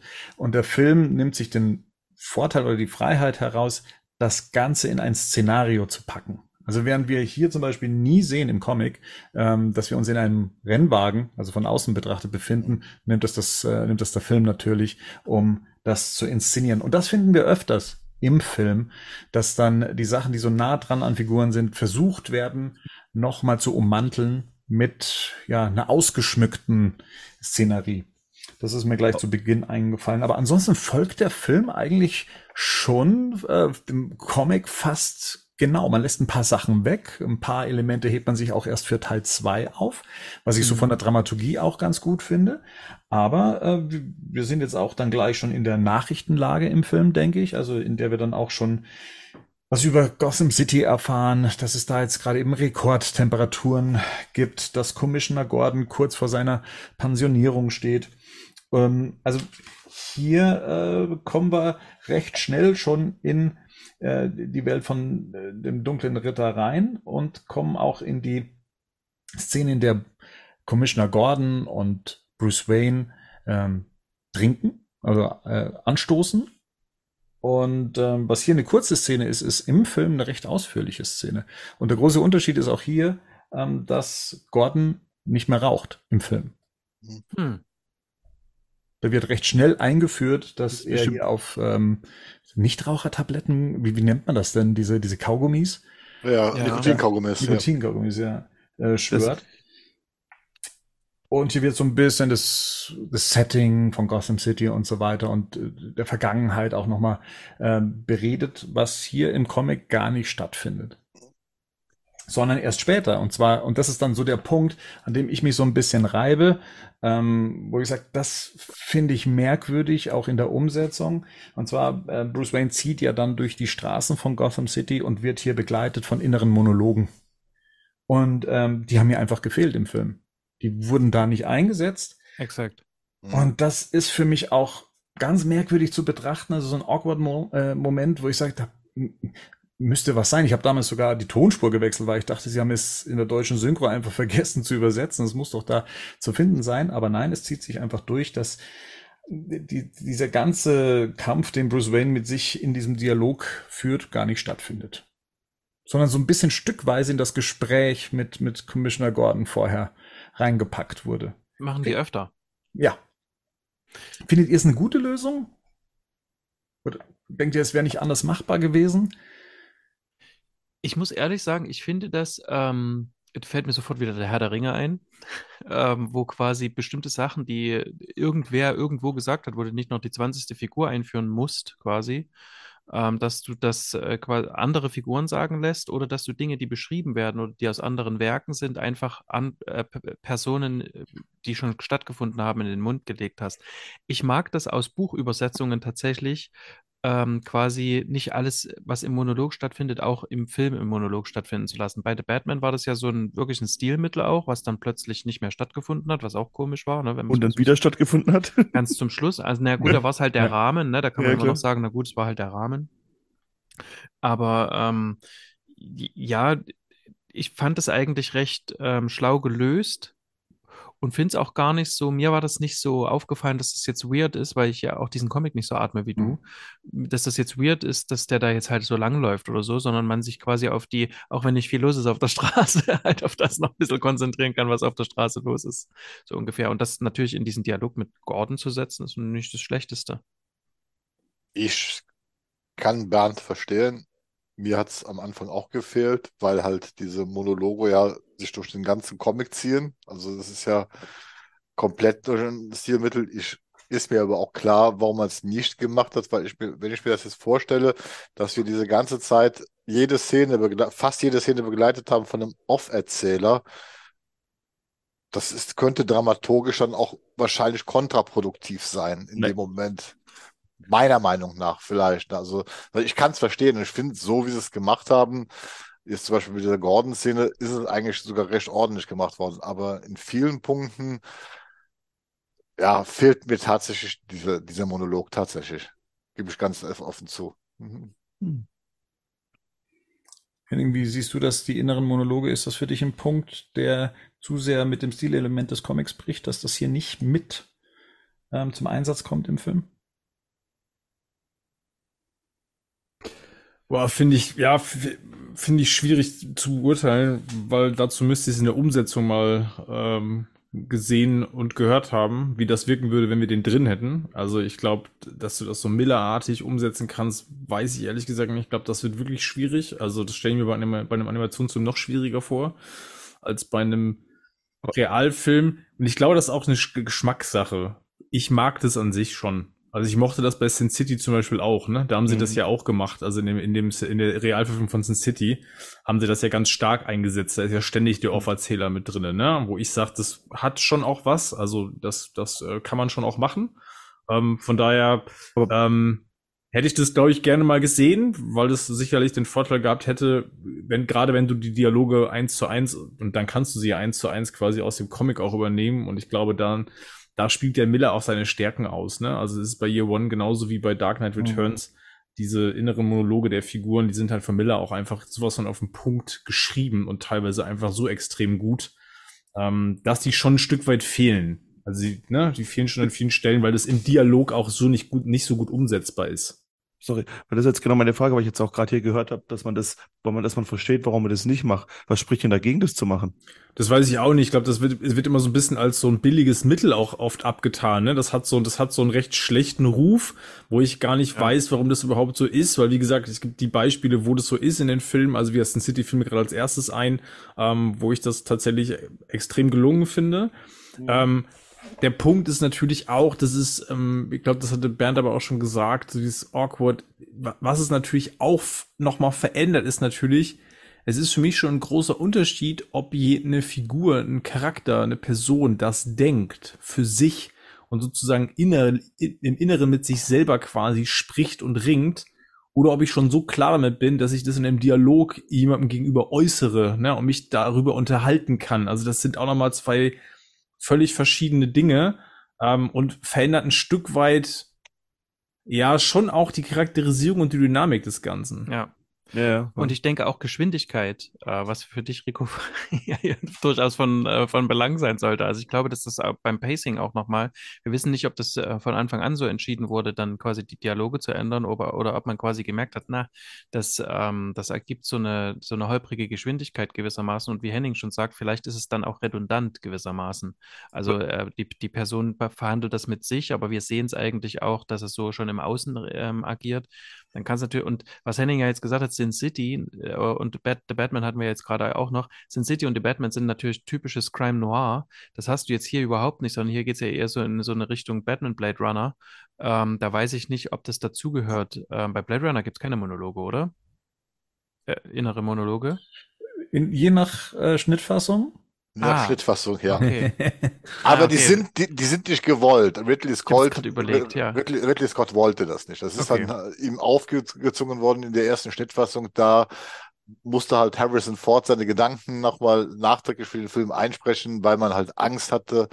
Und das ist, glaube ich, auch, warum das heute so ein bisschen einen schlechten Ruf hat. Äh, weil im Prinzip wurde der Zuschauer damit beleidigt, äh, nach dem Motto, äh, der ist halt zu doof, ansonsten die Handlung zu, ka äh, zu kapieren. Das ist der Das Hintergrund. ist, das, ja, Ja. das, das finde ich auch ein Punkt. Also es geht ja, Ja. darum, was, was wird auf der Tonspur gesagt. Ja. Ne? Also es Mhm. geht jetzt nicht darum, dass du quasi wie ein schlechter Fußballkommentator erzählst, was der Zuschauer sowieso sieht. Ne? Also du, brauchst ja keine, du hast ja keine Tondeskription dessen, was zu sehen ist. Also ich glaube, Ja. das ist ein Punkt. Es muss natürlich in der Ergänzung zu dem sein, was ich auch bildsprachlich darstellen kann. Oder ganz viel von dem, was jetzt Miller hier macht, Mhm. das kannst du bildsprachlich ja gar nicht darstellen, weil du kannst ja nicht alles darstellen, was in der Figur im Kopf, in der Psyche sozusagen vorgeht. Ne? Also das ist wahrscheinlich auch schwierig in einem Animationsfilm vielleicht sogar noch mehr, weil du in deinen Mitteln dann durchaus, glaube ich, ein Stück begrenzter bist. Ähm, ich- ich hätte auf jeden Fall es cool gefunden, wenn man jetzt was wünschen könnte, Mhm. beides zu haben. Also Ja. so eine Variante zu haben, wo sie das Mhm. umsetzen mit den, mit den, mit den Dialogen und mit dem Offsprecher, hätte ich gerne gesehen, weil es ja auch die eine Sequenz gibt, wo sie es machen, ne? Also die eine Sequenz, wo Batman dann quasi da auf dem Balkon ist und dann hörst du das, dann, da ist es ja tatsächlich so umgesetzt, ne? Dass du ihn sozusagen hörst. Und das ist jetzt auch nichts, wo ich jetzt sagen würde, das reißt jetzt einen Zuschauer irgendwie da raus oder denkst du so, wieso höre ich jetzt plötzlich einen Offsprecher, ne? Wieso, wie, wieso höre ich jetzt seine Gedanken? Ähm, weil das in dem Moment völlig schlüssig ist. Ne? Ich, Ja. ich, will- dann will ich nochmal bekräftigen, was ich vorhin meinte. Vielleicht ist auch kein stilistisches ähm, Merk äh, Mittel, äh, das rauszunehmen, in dem Sinne, dem wir sagen, das ist ja eigentlich ein blödes, äh, ein blödes ähm, Stilmittel quasi, sondern eher so eine, ähm, für, jetzt machst du ja nochmal eine extra Ebene auf, weil, wie du ja richtig sagst, hier würdest du ja jetzt quasi nochmal ähm, die Ebene aufmachen, die Psyche von Batman quasi und seine Entwicklung in ihm selber. Ähm, und was du ja eigentlich bräuchtest, wäre quasi auch immer eine gewisse Kontrastierung mit dem, was außen stattfindet, gewissermaßen, damit das, Mhm. damit das irgendwie spannend ist. Oder du hast eben so viel an Psyche zu erzählen, dass du dann eben noch eine Ebene aufmachst, die es ähm, die's länger zieht einfach oder die's, die man als Filmemacher vielleicht dann als unnötig empfindet. Also Es für die Geschwindigkeit. kommt ja nachher nochmal zum Einsatz oder öfters äh, zum Einsatz, wie zum Beispiel bei dem Kampf im Schlamm gegen den Anführer der Mutanten. Stimmt. Da wird alles das, was im Comic eben in Gedanken stattfindet, äh, führt leider dazu zum Austausch zwischen Batman und dem Mutanten. Das heißt, der Mutant muss immer doof fragen, was war das denn jetzt?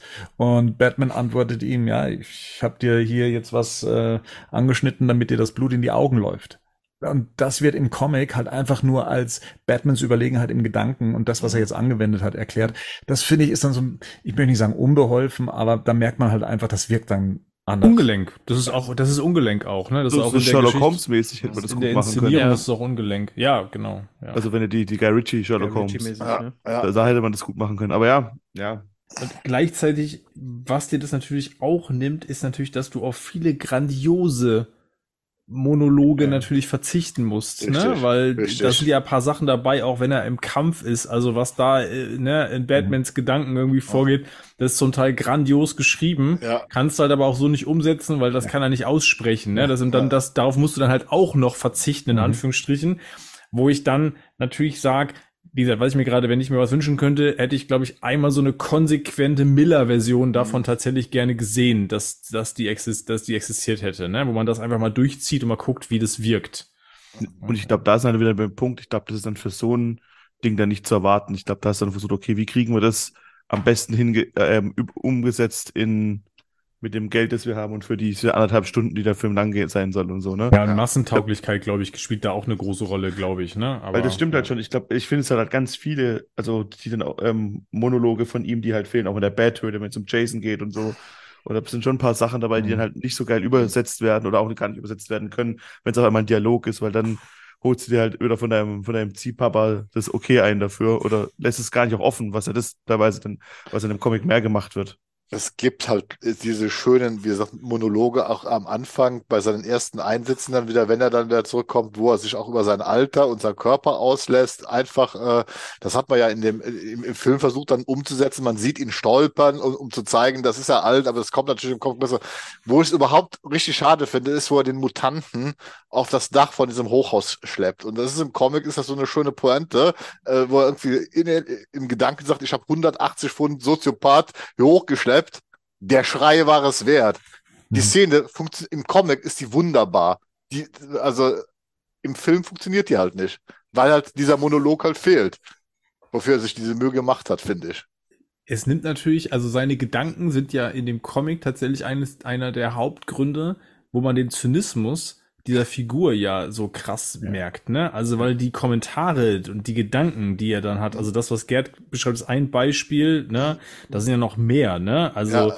äh, keine Ahnung, wo er das, wo er da in dem, in dem, in dem, wo er die Jungs da in dem Haus hochnimmt, ne? Dieser Einsatz, wo er, wo er dann am Ende, ich meine, das sind so typische, für mich sind das so richtige Miller-Monologe, die sind oder auch Miller, Miller-Texte, die sind so auf den Punkt einfach, ne? Also dieses, es gibt sieben Verteidigungsmöglichkeiten in dieser Lage. Drei davon entwaffnen in kürzester Zeit. Drei davon töten.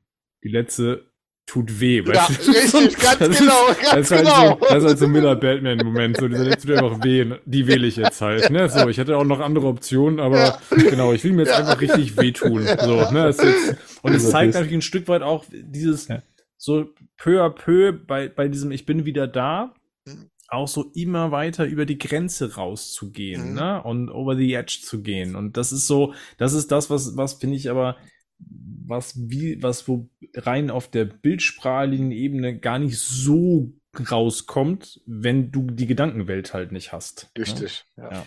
Obwohl sie es natürlich mit dem, mit dem manchmal so abbilden mit Alfred, ne, auch so mit diesem äh, immer wieder ähm, und dann auch, dass es so Szenen gibt, wo, wo Alfred erstmal so kurz aushält, was, was Batman so sagt, wo man so mal kurz nachdenken kann und so. Aber ja, ihr habt schon ja. recht. So ist es nun mal. Der, der, schimpft ja dann auch immer über diesen, über diesen Mutanten.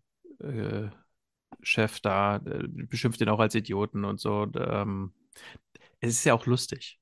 Ja. Es ist sehr lustig. Äh, und weil du schon die Mutanten erwähnst und wahrscheinlich du ähnlich wie Alfred denkst ähm, mhm. über die Mutanten. Also mhm. ich hatte mit denen nie ein Problem, auch nicht mit den, mit den Visa, vielleicht eben, weil das damals zu der Zeit schon cool kam ähm, und auch so ein bisschen an Robocop erinnert, muss man dazu ja. sagen. Besonders die Robocop-Zeichentrickserie. Ähm, ah ja, stimmt. Da hatte er so ein auch so einen roten äh, Visor mit dran. Genau, äh, die überfallen hier Bruce Wayne, beziehungsweise wollen das, lassen aber von ihm ab, weil es ja keinen Spaß macht, wenn, wenn er es drauf anlegt. Das wollen sie nicht. Wir kriegen hier auch die Geschichte von Harvey Dent, dessen Gesichtshälften jetzt auch wieder zusammenpassen. Chirurgisch ähm, hat man das zumindest geschafft. Ähm, und das hat auch Bruce Wayne finanziell unterstützt. Ich glaube, das ist im Film ähm, auch so mit umgesetzt. Ich habe mir das zwar markiert, aber das Tolle an meinen Markierungen hier drin ist, ich habe nichts dazu geschrieben. Also deswegen, ich weiß es gerade nicht. Das sind deine Knoten im Taschentuch quasi. Nee, aber das ist, was du sagtest, dieser Überfall. Also, das ist ein Unterschied im Comic und Film. Im Comic ist Bruce Wayne wesentlich fatalistischer und erwartet eigentlich, dass er drauf geht. Er will sich gar nicht wehren. Der sackt da einfach zusammen bei den Mutanten und sie lassen von ihm ab weil es ihm nichts ausmacht, während er im Film tatsächlich eine Verteidigungsposition ein, einnimmt und zumindest angedeutet wird, dass er kämpfen würde. Also er mhm. wird im Film in der Situation heroischer dargestellt als im Comic. Im mhm. Comic ist er da weitaus fatalistischer. Was ich ganz gut finde, ist, was wir jetzt hier ab und zu sehen, ist so die Rückblenden, die ähm, im Comic, glaube ich, auf den Sturz äh, in die Höhle reduziert ist, aber im Film noch mal ein bisschen mehr ausgeschmückt wurde, auch so ähm, da sieht man nochmal Teile der Beerdigung und Bruce am Sarg und dann greift sein Vater nach ihm. Das sind ja so hinzu erfundene Elemente, ähm, die fand ich ganz schlau auch integriert, wie es auch erzählerisch in den Film ähm, ihren Weg findet. Mm, und auch ansonsten ist mir jetzt da nichts großartig aufgefallen, wo ich jetzt sage, das würde ich vermissen. Ich fand es eigentlich eher schön. Ähm, auch so die, die Sache eben, dass er dann bei dem Kostüm von Jason dann eben steht, äh, die Treppe hochgeht, äh, sein Bart, den er sich abrasiert hat, ohne es zu merken. Ähm, das hat mir schon im Comic immer gut gefallen. Das ist mal eine Frage. Im Dark Knight Returns ist ja vor Death in the Family erschienen. Ja. Das heißt, hat man im Prinzip das übernommen, was Miller da schon gesagt hat, dass Jason Todd umgebracht worden ist Ja. oder getötet worden ist. Das sieht man immer als so eine prophetische Eigenschaft dieses Comics, ja. Letztendlich. Das, äh, ich weiß nicht, ob man es dann wirklich aus dem, ähm, aus dem Zuge heraus dann auch tatsächlich dann gemacht hat oder ob es einfach nur ein Zufall war. Ja. Das weiß ich nicht. Die, ich liebe es per se, das habe ich schon mal gesagt, dass die ein oder andere Szene in dem Film immer für einen Sekundenbruchteil direkt im Comic entstammt. Also, dass man das wie eine Vorlage mit drin hat und in die Animation mit eingebaut hat, in die Bewegung, aber für einen ganz kurzen Moment nimmt man es wahr, dass das ein Panel aus dem Comic ist. Und das finde ich ähm, sehr ist doch schön. super häufig so, ne? Also das ist ganz, aber ganz Ja, häufig ja. so, oder? Also das sind, die haben teilweise ja Panels wirklich eins zu eins da drin und das ist ja nicht selten so. Also ja, absolut. Man, manchmal glaubt man, dass die, die einfach die, die, das Comic ausgeschnitten haben, als Storyboard benutzt haben für bestimmte Szenen. Also nach dem Mhm. Motto, hier, das ist, äh, so hat das auszusehen. Aber sogar das Cover ja mit eingearbeitet haben, ne? Ja, das natürlich. Blitz, das Ja, Blitzcover. Mega. Ja. Nach dem Dialog mit dem, mit seinen inneren Dämonen oder dem einen Dämon, also der gigantischen Fledermaus, mit der er da spricht. Ähm, wie gesagt, sehr schön auch gesprochen von äh, Peter Weller und im Deutschen Rainer Schöne. Das ist, ähm, den dürfte man als, als Willem Dafoe kennen, ähm, als Stammsprecher, ja, und eben als Darth Vader in den neueren äh, Inkarnationen. Und Optimus Prime, oder? Das ist auf jeden Fall eine Mega-Stimme. Ja, ja, eben deswegen. Ja, ja. Ja, das- klar, doch, das Optimus Prime Das natürlich. ist, das ist Optimus Prime. Ja. Ja. Der ist ja leicht verfremdet als, als Optimus Prime so elektronisch. Ja, ne? ja. Aber ja, genau. Ja. Der spricht ja, das ist ja ein super bekannter Synchronsprecher. Ne? Mhm. ja alles. Aber der ist nicht so, ich finde ihn nicht so überrepräsentiert. Und der, ich, was ich finde, was ich gerade bei dem Film, was mir da nochmal aufgefallen ist, ist, was der für eine Range hat quasi, weil mir fiel auch Willem Dafoe dann irgendwann zwischendrin, ploppte Ja. der so auf und ich dachte, ach, ne, weil der so kurz heller wurde, aber der ist eigentlich, also ich finde den sehr äh, talentiert.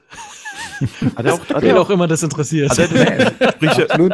Ihn bestimmt. ja, auch voll. den Goblin komplett, oder? Wir schicken ihm eine Kopie des Ihn- Podcasts. ihn bestimmt. Bitte nicht. Bestimmt. Bitte nicht. Endlich Ich hat bin einer, Rico. Endlich hat äh, einer erkannt. Genau, die E-Mail bitte an rico.batmannews.de. Da könnte ich mal wieder reingucken. ja, genau. Aber Rainer Schöne kennt man eigentlich auch so als Schauspieler. Also wenn man ihn mal googelt, Ja. ich glaube, der, der ist auch so ein, so ein kerniger Typ von der Erscheinung her. Also ja, da hat man sich schon die richtige Stimme äh, ausgesucht. Ähm, wisst ihr, wen der nämlich auch spricht? Der spricht ja auch Mickey Rogue. Ja. Und damit das- hat das, genau, das, das. ist ja da auch das Thema, weil ich glaube, dass er nämlich ähm, Sin City müsste er auch gemacht haben. Ich Mhm. muss das jetzt gerade mal kurz Mhm. parallel nachgucken, ob er den auch Mhm. gemacht hat. Müsste er aber eigentlich. Ich glaube ja, ne? Er müsste eigentlich den äh, Mickey Rourke da gesprochen haben. Genau, er hat Marv in Sin City synchronisiert. Ja, alles das ist klar. ja auch dieses Off und deswegen habe ich diese Sequenz, als wir gerade bei diesem Dämonen Ja. waren, ne? Da, da kam so Green Goblin Hm? und dann kam als nächstes nämlich dieses Sin City Ding. Also weil der, ne, den spricht, spricht er schon nicht ganz unähnlich. Ähm, ja, deswegen glaube ich auch mit der Synchro hätte das mit dem Offsprecher auch gut funktioniert. Mhm. Welche Stimme gar nicht passt, ist die von Eberhard H. Im, äh, in dieser, in dieser Animated Series ähm, Folge. Ja. Eberhard H. passt, das ist zu hell, der spricht den zu äh, Animated Batman mäßig. Mhm. Und äh, dort gibt's ja eben äh, ja auch diese Mutantenszenen. Also Ja. ja, genau. Wie, schon vorher gesagt, im Original von Michael Ironside und das ist Ja. eh schwer zu schlagen. Absolut. Ja, ansonsten, der Film verfolgt jetzt auch äh, die Szenen, so wie sie im Comic sind, also Batmans Rückkehr tatsächlich, ähm, mit dem Taxifahrer, der das äh, auf den Rücksitzen passieren lässt, was da passiert. Und Batman ihm dann eben auch zynisch das Geld aus der, ist das zynisch, ich weiß gar nicht, ist äh, äh, eher eine, eine humoreske Szene, in dem Batman ihm einfach den Geldbeutel ab, äh, den, das Geldbündel abnimmt und ihm nur noch dann die zerfledderten ähm, Geldstücke oder Überreste überlässt. Genau. Ähm, Brechen zahlt sich einfach, darf es sich auszahlen in Gotham City wieder. Wörtlich genommen, sehr schön. Genau. Wir kommen dann auch zur Arcade und dort wird uns dann eben die künftige Robin vorgestellt. Carrie Kelly. Ähm, habt ihr die Stimme erkannt im Deutschen? Ist es nicht hier äh, die, äh, vom, vom Schauspieler die, die Schwester, die, die auch die Chloe spricht in Smallville? Wie heißt sie denn gleich? Das sind wir wieder bei Marian fallen die Namen nicht ein. Und das ist doch die, das ist doch die Frau, die die gespielt ja. hat von. Äh, also ich kann mir vorstellen, dass man den Namen Anne Helm nicht kennt, nee, aber nicht. Margot Robbie ist das auch. Wenn man weiß, wen sie synchronisiert ja. sonst. Ja, das ist Margot Robbie, oder? Ja. Meine Sachen, Alter. Das, das, dass man so alte Synchronsprecher so noch kennt und so, das, das, aber dass es den neuen auch noch kennt, das beeindruckt mich tatsächlich, muss ich sagen. Also ich kenne die Stimme einfach nur erkannt. Also das ist ja, ne? also wenn man, wenn man, wenn man das im Ort ja. und ich habe jetzt zuletzt noch mal Barbie geguckt, äh, deswegen habe ich äh, die Stimme von mm. Margot Robbie. Also du bist ja. quasi im Thema gerade mit der Stimme. Ich bin, ich bin zumindest mit der Synchronstimme gerade im Thema. Die spricht ja auch noch hier, die spricht ja noch die andere, wie heißt die nochmal? Der fällt mir der Name gerade nicht ein, genau. Anna Kendrick, die meine ich. Anna Kendrick, die ah, spricht ja. nämlich mhm. auch noch. Das ist mhm. die, ich habe gerade nur das Gesicht von der vor Augen, aber ich mir fiel der Name gerade nicht ein. Ja. Ich meinte oh. übrigens Anja Stadelober. Die ist es nicht. Nein, dieses nicht. dieses nicht. Was die Schwester ist von Robert Stadelober. Ne? Also ne, durchaus. Ja. Die die Chloe gesprochen hat in Smallville. Ja. Und, und die sind es alle und, nicht. Nee, sind es alle nicht. Gut. Schade. So, im Film wie auch im Buch äh, erleben wir jetzt auch die Verfolgungsjagd der Polizisten dieses Bankraubs. Der Unterschied zum Comic ist, im Comic werden wir direkt reingeworfen in die Verfolgungsjagd. Äh, Im Film gibt's eben so ein, na, da wird das Setting nochmal mit dem Bankraub und sowas dann in Szene gesetzt. Äh, aber ansonsten folgt hier die Szene dem äh, Comic, fast äh, Bild für Bild. Äh, auch wieder witzig, dass das ja bei The Dark Knight Rises auch der Fall war, die Szene. Ähm, äh, auch eins zu eins adaptiert teilweise, als der Polizist dann eben auch gesagt hat, hier, ich werde jetzt langsamer, äh, wir werden jetzt hier gleich eine große Show geboten mhm. bekommen. Mhm. Genau. Ja, und das ist auch eine, für, eine Szene, wo der Soundtrack auch für mich wieder seine Qualitäten beweist einfach, da dieser, dieser Sinti-Sound hat da auch eine gewisse Spannung mit in diese Szene gebracht und eine gewisse Atmosphäre. Ich fand hier eigentlich alles cool. Also auch ins, äh, von der Inszenierung her. Die, die ja, Szene ich alles hier auch mit dem, dass man Batman erst sieht, wenn auf ihm geschossen wird, ne? Dass ja. er hin und her rennt. Das ja. ist ja auch hier zu sehen. Und ich habe jetzt, ich hätte wetten können, dass es aus dem Comic ist, aber das ist ja eine Erfindung von dem Film hier. Und dann, wenn du sagst, dass der im gleichen Jahr rauskam wie Rises, dann hatten ja zwei Leute die exakt gleiche Idee. Ja. Weißt du, wie, nur wenn du wenn, wenn das Mündungsfeuer halt ist, dass ist wieder Raum hell und dann sieht man Batman. Ich dachte, ja. ich hätte wetten können, das wäre im Comic drin. Aber das ist im Comic gar nicht so drin. Äh, nicht in der Form, oder? Nee, nee, gar nicht. Also ich, also zumindest finde ich es ja nicht. Nee, ist das nicht auch erst später? Nee, das ist hier. Also im hier? ich, ich habe den Film ja nebenher laufen. Ja, ja, okay. Das ist ja hier. Und da passiert es ja gerade, dass es, wenn die der, wenn das kommt, das mit der Polizei und davor wird auf Batman geschossen. Ja. Und das finde ich dann schon witzig, dass man da die gleiche Idee halt einfach hat. Merkenswert. Obwohl das auch tatsächlich in der Animated Series gab es das auch schon vorher. Ja? Also die haben sich das quasi nicht ausgedacht. Aber ja, erstaunlich, dass es nicht im Comic ist. Mhm. Hier im Film ist es ja so, dass er sich gegen Ende der Szene, wenn sich dann dieser junge Cop dann auch äh, nähert, ähm, Batman hier auf einem dieser Bankräuber liegt, ja, und dem was antut. In der deutschen Übersetzung des Films wird das sogar noch ein bisschen heruntergespielt, weil im Original so wie im Comic heißt er, er wird schon irgendwann wieder laufen können, nachdem äh, äh, der Polizist ja meinte, dass ähm, er ihn verkrüppelt hat oder ihn zum Krüppel jetzt geschlagen hat. Und da fällt mir dann auf, okay, es gibt so ein paar Sachen oder so ein paar Bilder auch im Comic, die sind halt nicht so klar, ne, was Batman da gerade macht. Und dass äh, der Film das lösen muss. Der Film muss lösen, was macht ein Batman jetzt hier eigentlich? Und man hört dann ihn irgendwie nur immer auf ihm drauf liegen und dann knackt halt ein Knochen, noch ein Knochen knackt.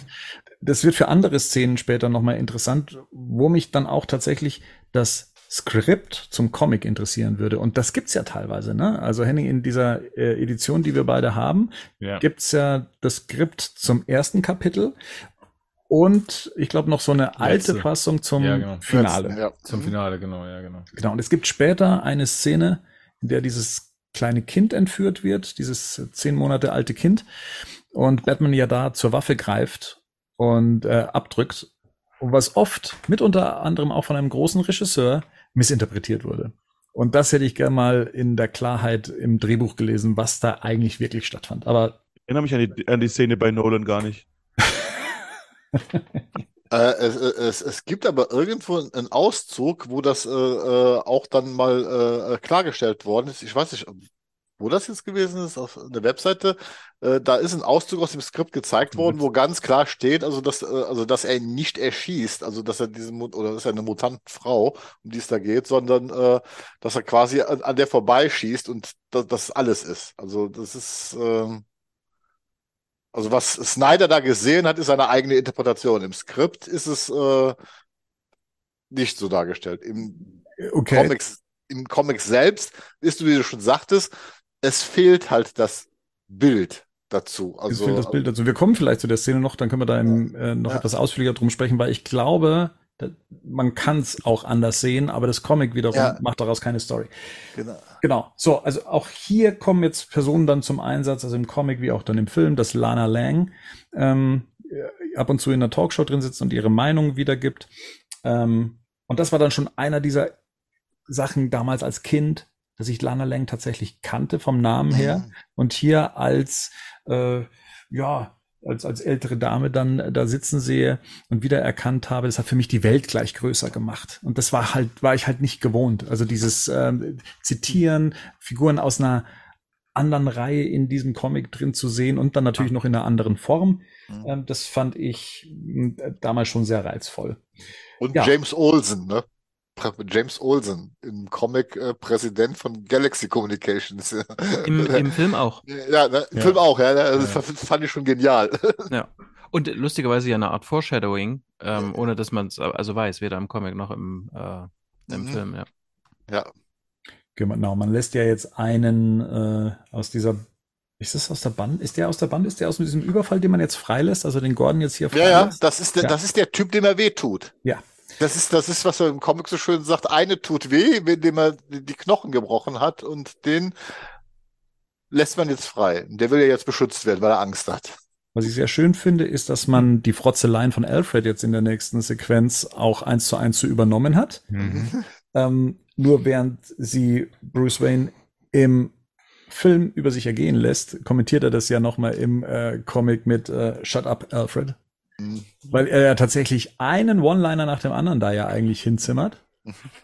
Also wir hatten im, Vor ja, ja, im Vorgespräch hat man ja eben auch schon ähm, die, die Frage an uns selbst. So, äh, Alfred sagt ja, es gäbe ja so ein, äh, es gäbe ja schon irgendwie äh, Detektive, die im Rollstuhl gearbeitet haben, ähm, wo wir uns nicht so ganz klar sind, wer das sein könnte. Es gibt, ähm, Gerd, du hattest eine Vermutung, dass sich das auf nicht Perry Mason, sondern auf der Der Chef Chef, ja. Ja. Bezieht.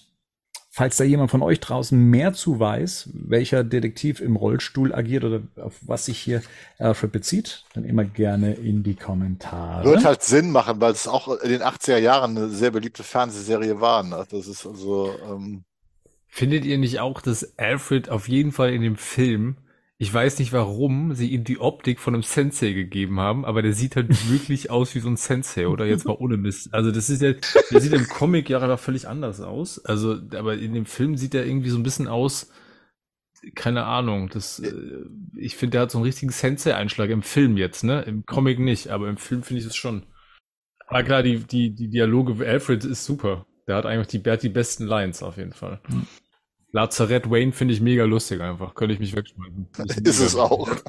und überhaupt, habt ihr das gesehen? Das ist ein rotes Telefon. ja, Das ist ein rotes Telefon und er scheint ja auch genau zu wissen, dass Gordon anruft, weil das die Leitung zu Gordon ist. Also das muss er wissen. Das Dann muss würde er da so nicht Ja. rangehen. Das Mhm. Ja. an die 66er-Serie auf jeden Fall. Generell hat Gotham City und vor allem die drei Figuren Gordon, Joker und Batman oder Bruce Wayne nur darauf gewartet, dass es wieder losgeht. Ja. Da, Ja, hat keiner, ja, da genau. hat keiner damit abgeschlossen, dass Batman vorbei ist. Genau, das, genau, das Bettsignal ist noch da, das Telefon, die Telefonleitung ist noch, steht noch, also ist alles noch da. Nichts Genau. Aber in dieser ich- Welt hat wirklich dran geglaubt, dass Batman nicht mehr Batman ist.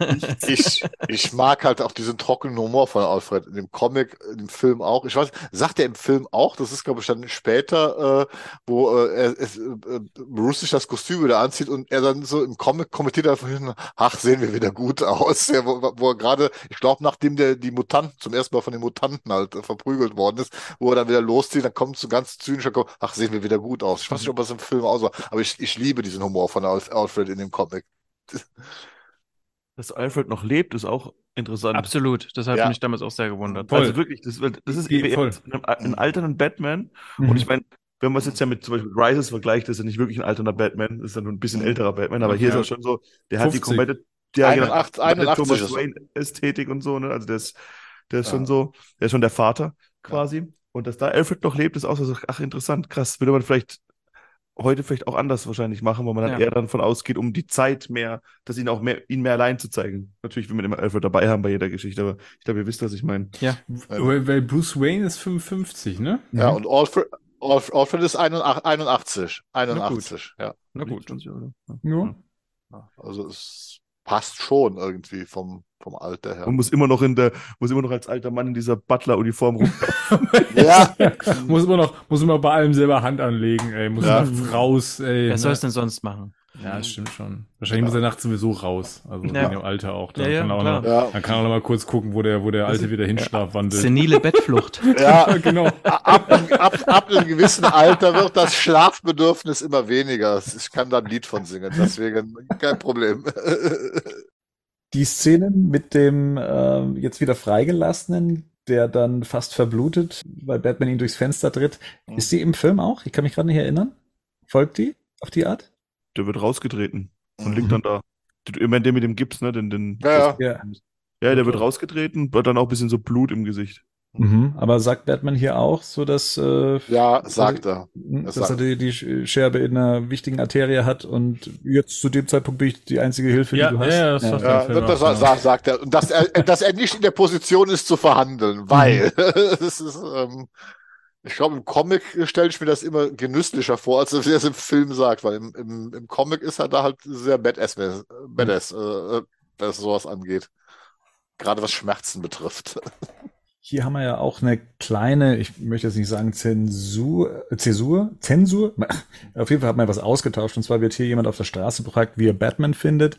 Im Comic sagt er, ja, er findet eigentlich äh, Batman ganz gut. Als nächstes kann er sich die Homos vornehmen. ähm, das wurde in, in dem Film dann eben ähm, an meinen Vermieter umgeändert. Ja. Und ja. Ansonsten genau ähm, die die Carrie Kelly Sequenzen mit ihr, die äh, wo man auch ihre Eltern im Hintergrund jetzt noch mehr wahrnimmt als im Comic, habe ich so das Gefühl. Ähm, da hilft das Medium, diese Gespräche, diese absurden der zugedröhnten Eltern, finde ich äh, sehr faszinierend. Wobei das, glaube ich, im Film nicht so ge gezeigt wird. Doch, doch, so, doch, doch, Doch, Du hörst, doch, die, doch. du hörst Ja, im Hintergrund, hörst also du hörst so richtig so diese, ja, Ja. ähm, Also auch, dass Da- es damals noch- kiffen. Ja, ja. das- Ja, ja. Okay, alles klar. Nee, damals war ich total zugekifft. In. Chicago. Ja, ja. Mhm. Was war denn in Chicago? Da war ich die ganze Zeit auf dem Trip, sagt er, glaube ich. Ja, genau, ja, genau. Ähm, was ich spannend fand schon damals, als das Comic rauskam, das war, dass das Bat-Signal an die Kathedrale Mhm. äh, oder zumindest an diesen einen Tower projiziert wird, weil das so, ich weiß nicht, für, für mich war das so anders, also nicht in den Himmel projiziert, sondern an die, äh, an eben diesen Glockenturm, der mich eben damals eben auch schon an den Tim Burton Glockenturm vom Finale erinnert hat. Und, und jetzt wird es dann ganz absurd, das Comic zum Film damit endet, dass äh, Batman äh, auf einer großen Splashpage äh, schwingt und das Bat-Signal auf den Glockenturm projiziert Ja. wird. Also, wuff. Aber da haben wir ja bei Galileo gelernt, dass das ja viel schlauer ist. Und jeder, der Genau. mal mit einer Schon. Taschenlampe und Schattendings gearbeitet hat, weiß es auch. du musst Ja. halt in die richtige Richtung wohnen, Mhm. um das zu Naja, sehen. Ja. Kulis, ja. Batman, hallo. Gut, die, die, die einen, ja. ja. Besser das, als dass er jedes Mal das Bat-Signal mit Feuer auf eine Brücke spray, sprayen muss. Mega aufwendig auch. Gut. So mega aufwendig. Und weißt du, was ich denke? Der hat in dem Glockenturm einen Spiegel und über die Stadt hat er verschiedene Spiegel verteilt, die das dann auf Wayne Manor Ah. quasi draufwerfen, ganz unauffällig. Ganz unauffällig, wie in Returns. Kommt mir bekannt vor, Gott, ja. genau. Ja. genau. Wo das niemand sieht, dass das plötzlich da rein projiziert wird. Aber Ja. gut. Ist ihm jetzt hier, wäre es mir egal. ja. Ich hätte noch was aus der Flash anzubieten, aber Lass schon mal. drüber. Lass mal. Lass mal. Oh, ist gerade windig draußen, du. Der Joker wird hier ja eingewoben in die Story. Also hier und da kriegen wir gerade im Comic zumindest ähm, so eine Entwicklung von ihm mit, die im Film keine Rolle spielt in dem Moment, sondern das hat man aus dramaturgischen Gründen ans Ende des Films gesetzt. Was ich gut finde. Findet ihr es auch gut oder hättet ihr es so belassen, wie es im Comic ist? Dass es hier und da immer eine Rolle spielt. Ich finde es gut, weil es passt zum Ende, weil der Film als Zweiteiler konzipiert ist und es gibt halt äh, den nötigen Drive am Ende für den Cliffhanger, um sich dann noch den zweiten Teil zu holen. Mhm. Deswegen passt das. Und er kommt ja kurz vorher an einer Stelle vor, wo der im Comic nicht vorkommt, also bevor die zu ähm, Harvey gehen, ne? Die Ja. Ärzte. Dann Ja. beschäftigen die sich ja durchaus führlich mit dem, was, das kommt ja so im Comic nicht vor Mhm. an der Stelle, Ja. ne? Also wenn man, da, da muss ich auch ein bisschen dran denken. Ich meine, Dark Knight Rises und Returns, gleiches Jahr, gleicher Film. So hätte ich mir auch vorstellen können, den Joker nochmal in Rises zu sehen. So, ne? So, dass der halt so ein bisschen über die Zeit, also wenn du dir den Rises mal anguckst, so als Film, als Konstrukt, wie der ist, auch mit Bane und so, Mhm. tausch mal Bane mit den Mutanten aus, so ein bisschen. Ja, ja, klar. Dann Ja, ja. Und dann hast du, dann hast du gegen Ende hast du dann nochmal den Joker, der nochmal reinkommt. Mhm. Theoretisch. Das hätte schon, glaube ich, gut funktionieren können. Das, das ist übrigens jetzt auch jetzt erst bei der Sichtung jetzt von dem Film mir nochmal so gekommen, als der gegen diesen Ja. Mutanten-Chef kämpft. So Mhm. dieses, es hat nur noch gefehlt, dass er sagt, I will break you. Ja. Das Absolut. völlig, das ist mir vorher, ist mir vorher Er hebt nie den ja auch so einmal hoch im Film. Ja, eben, Der hat deswegen. Die, die Ja. eine Sequenz ist sogar so, die ist fast wie aus Deswegen. Nightfall. Und Ja, er sagt es ja. eben nicht und ich dachte in dem Moment, ach ja, shit, der, die haben einfach alle von Frank Miller geklaut. Mhm. ja natürlich. Also jetzt sehen wir es dann vielleicht äh, nachher noch, aber oder hören es vor allem. Ist es nicht auch ohne Soundtrack in dem Moment? Also die Szene, die, die Schlägerei im Schlamm. Nur ganz kurz. Das habe ich nämlich kurz. auch gedacht, dass sie Ja. das so machen. Es setzt erst, erst kommt dieses Thema Mhm. und dann setzt das aus und dann ähm, kommt aber immer zwischendrin, glaube ich, Okay. so ein Mhm. so Töne, will ich es mal ja nennen. So, wir verfolgen ja hier jetzt Two-Face und seinen Plan. Jetzt kommt diese Helikopter-Sequenz und eine, mh, wir mal, Irritation, die mich damals im Comic schon beschäftigt hat, weil Batman auf einmal mit, von Schusswaffen gebraucht macht. Und hier kommt etwas, was das, äh, was der Film leider des Öfteren macht. Und zwar Szenen auflösen. Und zwar recht schnell. Und ähm, damit meine ich, dass man Batman mit seinem Gewehr sieht und schon im nächsten Moment sieht, okay, er stülpt da einen Pfeil rein, um den abzuschieben, äh, abzuschießen. Während das Comic, ich weiß nicht, ob es Absicht ist, ähm, damit so ein bisschen spielt, Batman mit einer Schusswaffe zu zeigen, wo man sich erst denkt, wie, was, das ist jetzt sein Mittel der Wahl ähm, für die Geschichte. Hubschrauber kommt auf ihn zu, er schießt drauf und erst dann sehen wir, ah, okay, es ist eine Art Seilwinde, die äh, die hier die Brücke schlagen soll. Mm, Und das finde ich tatsächlich ein Nachteil des Films, dass man das öfters macht. Es kommt hier und da vor, dass man Szenen erklärt, auflöst, zeigt, was hier und da im Kopf des Lesers passiert. Äh, da ist der Film leider öfters konkret.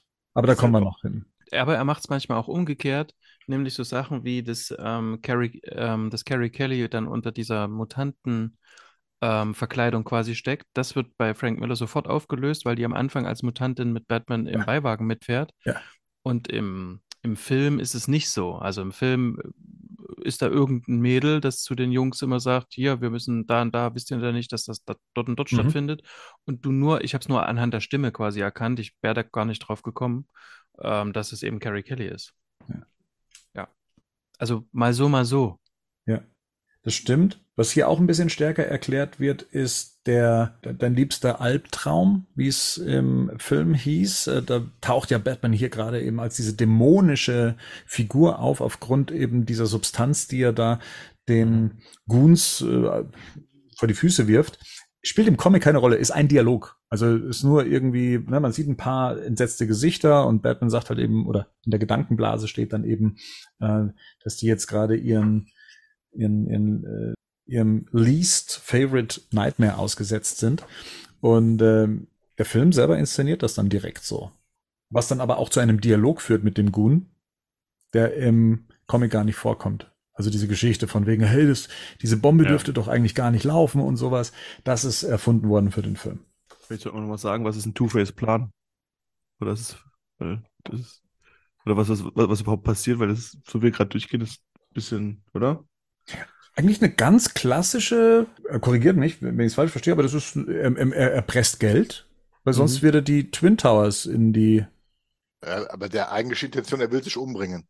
Das ist ja das, worauf es hinausläuft. Er will sich tatsächlich, will sich Two-Face diese Erpressung ist, liest dir mal den Comic und guck mal den Film. Es geht darum, der will, der will sterben. Weil er eben, das ist ja, das ist ja die Crew der Geschichte, das ist ja die Essenz.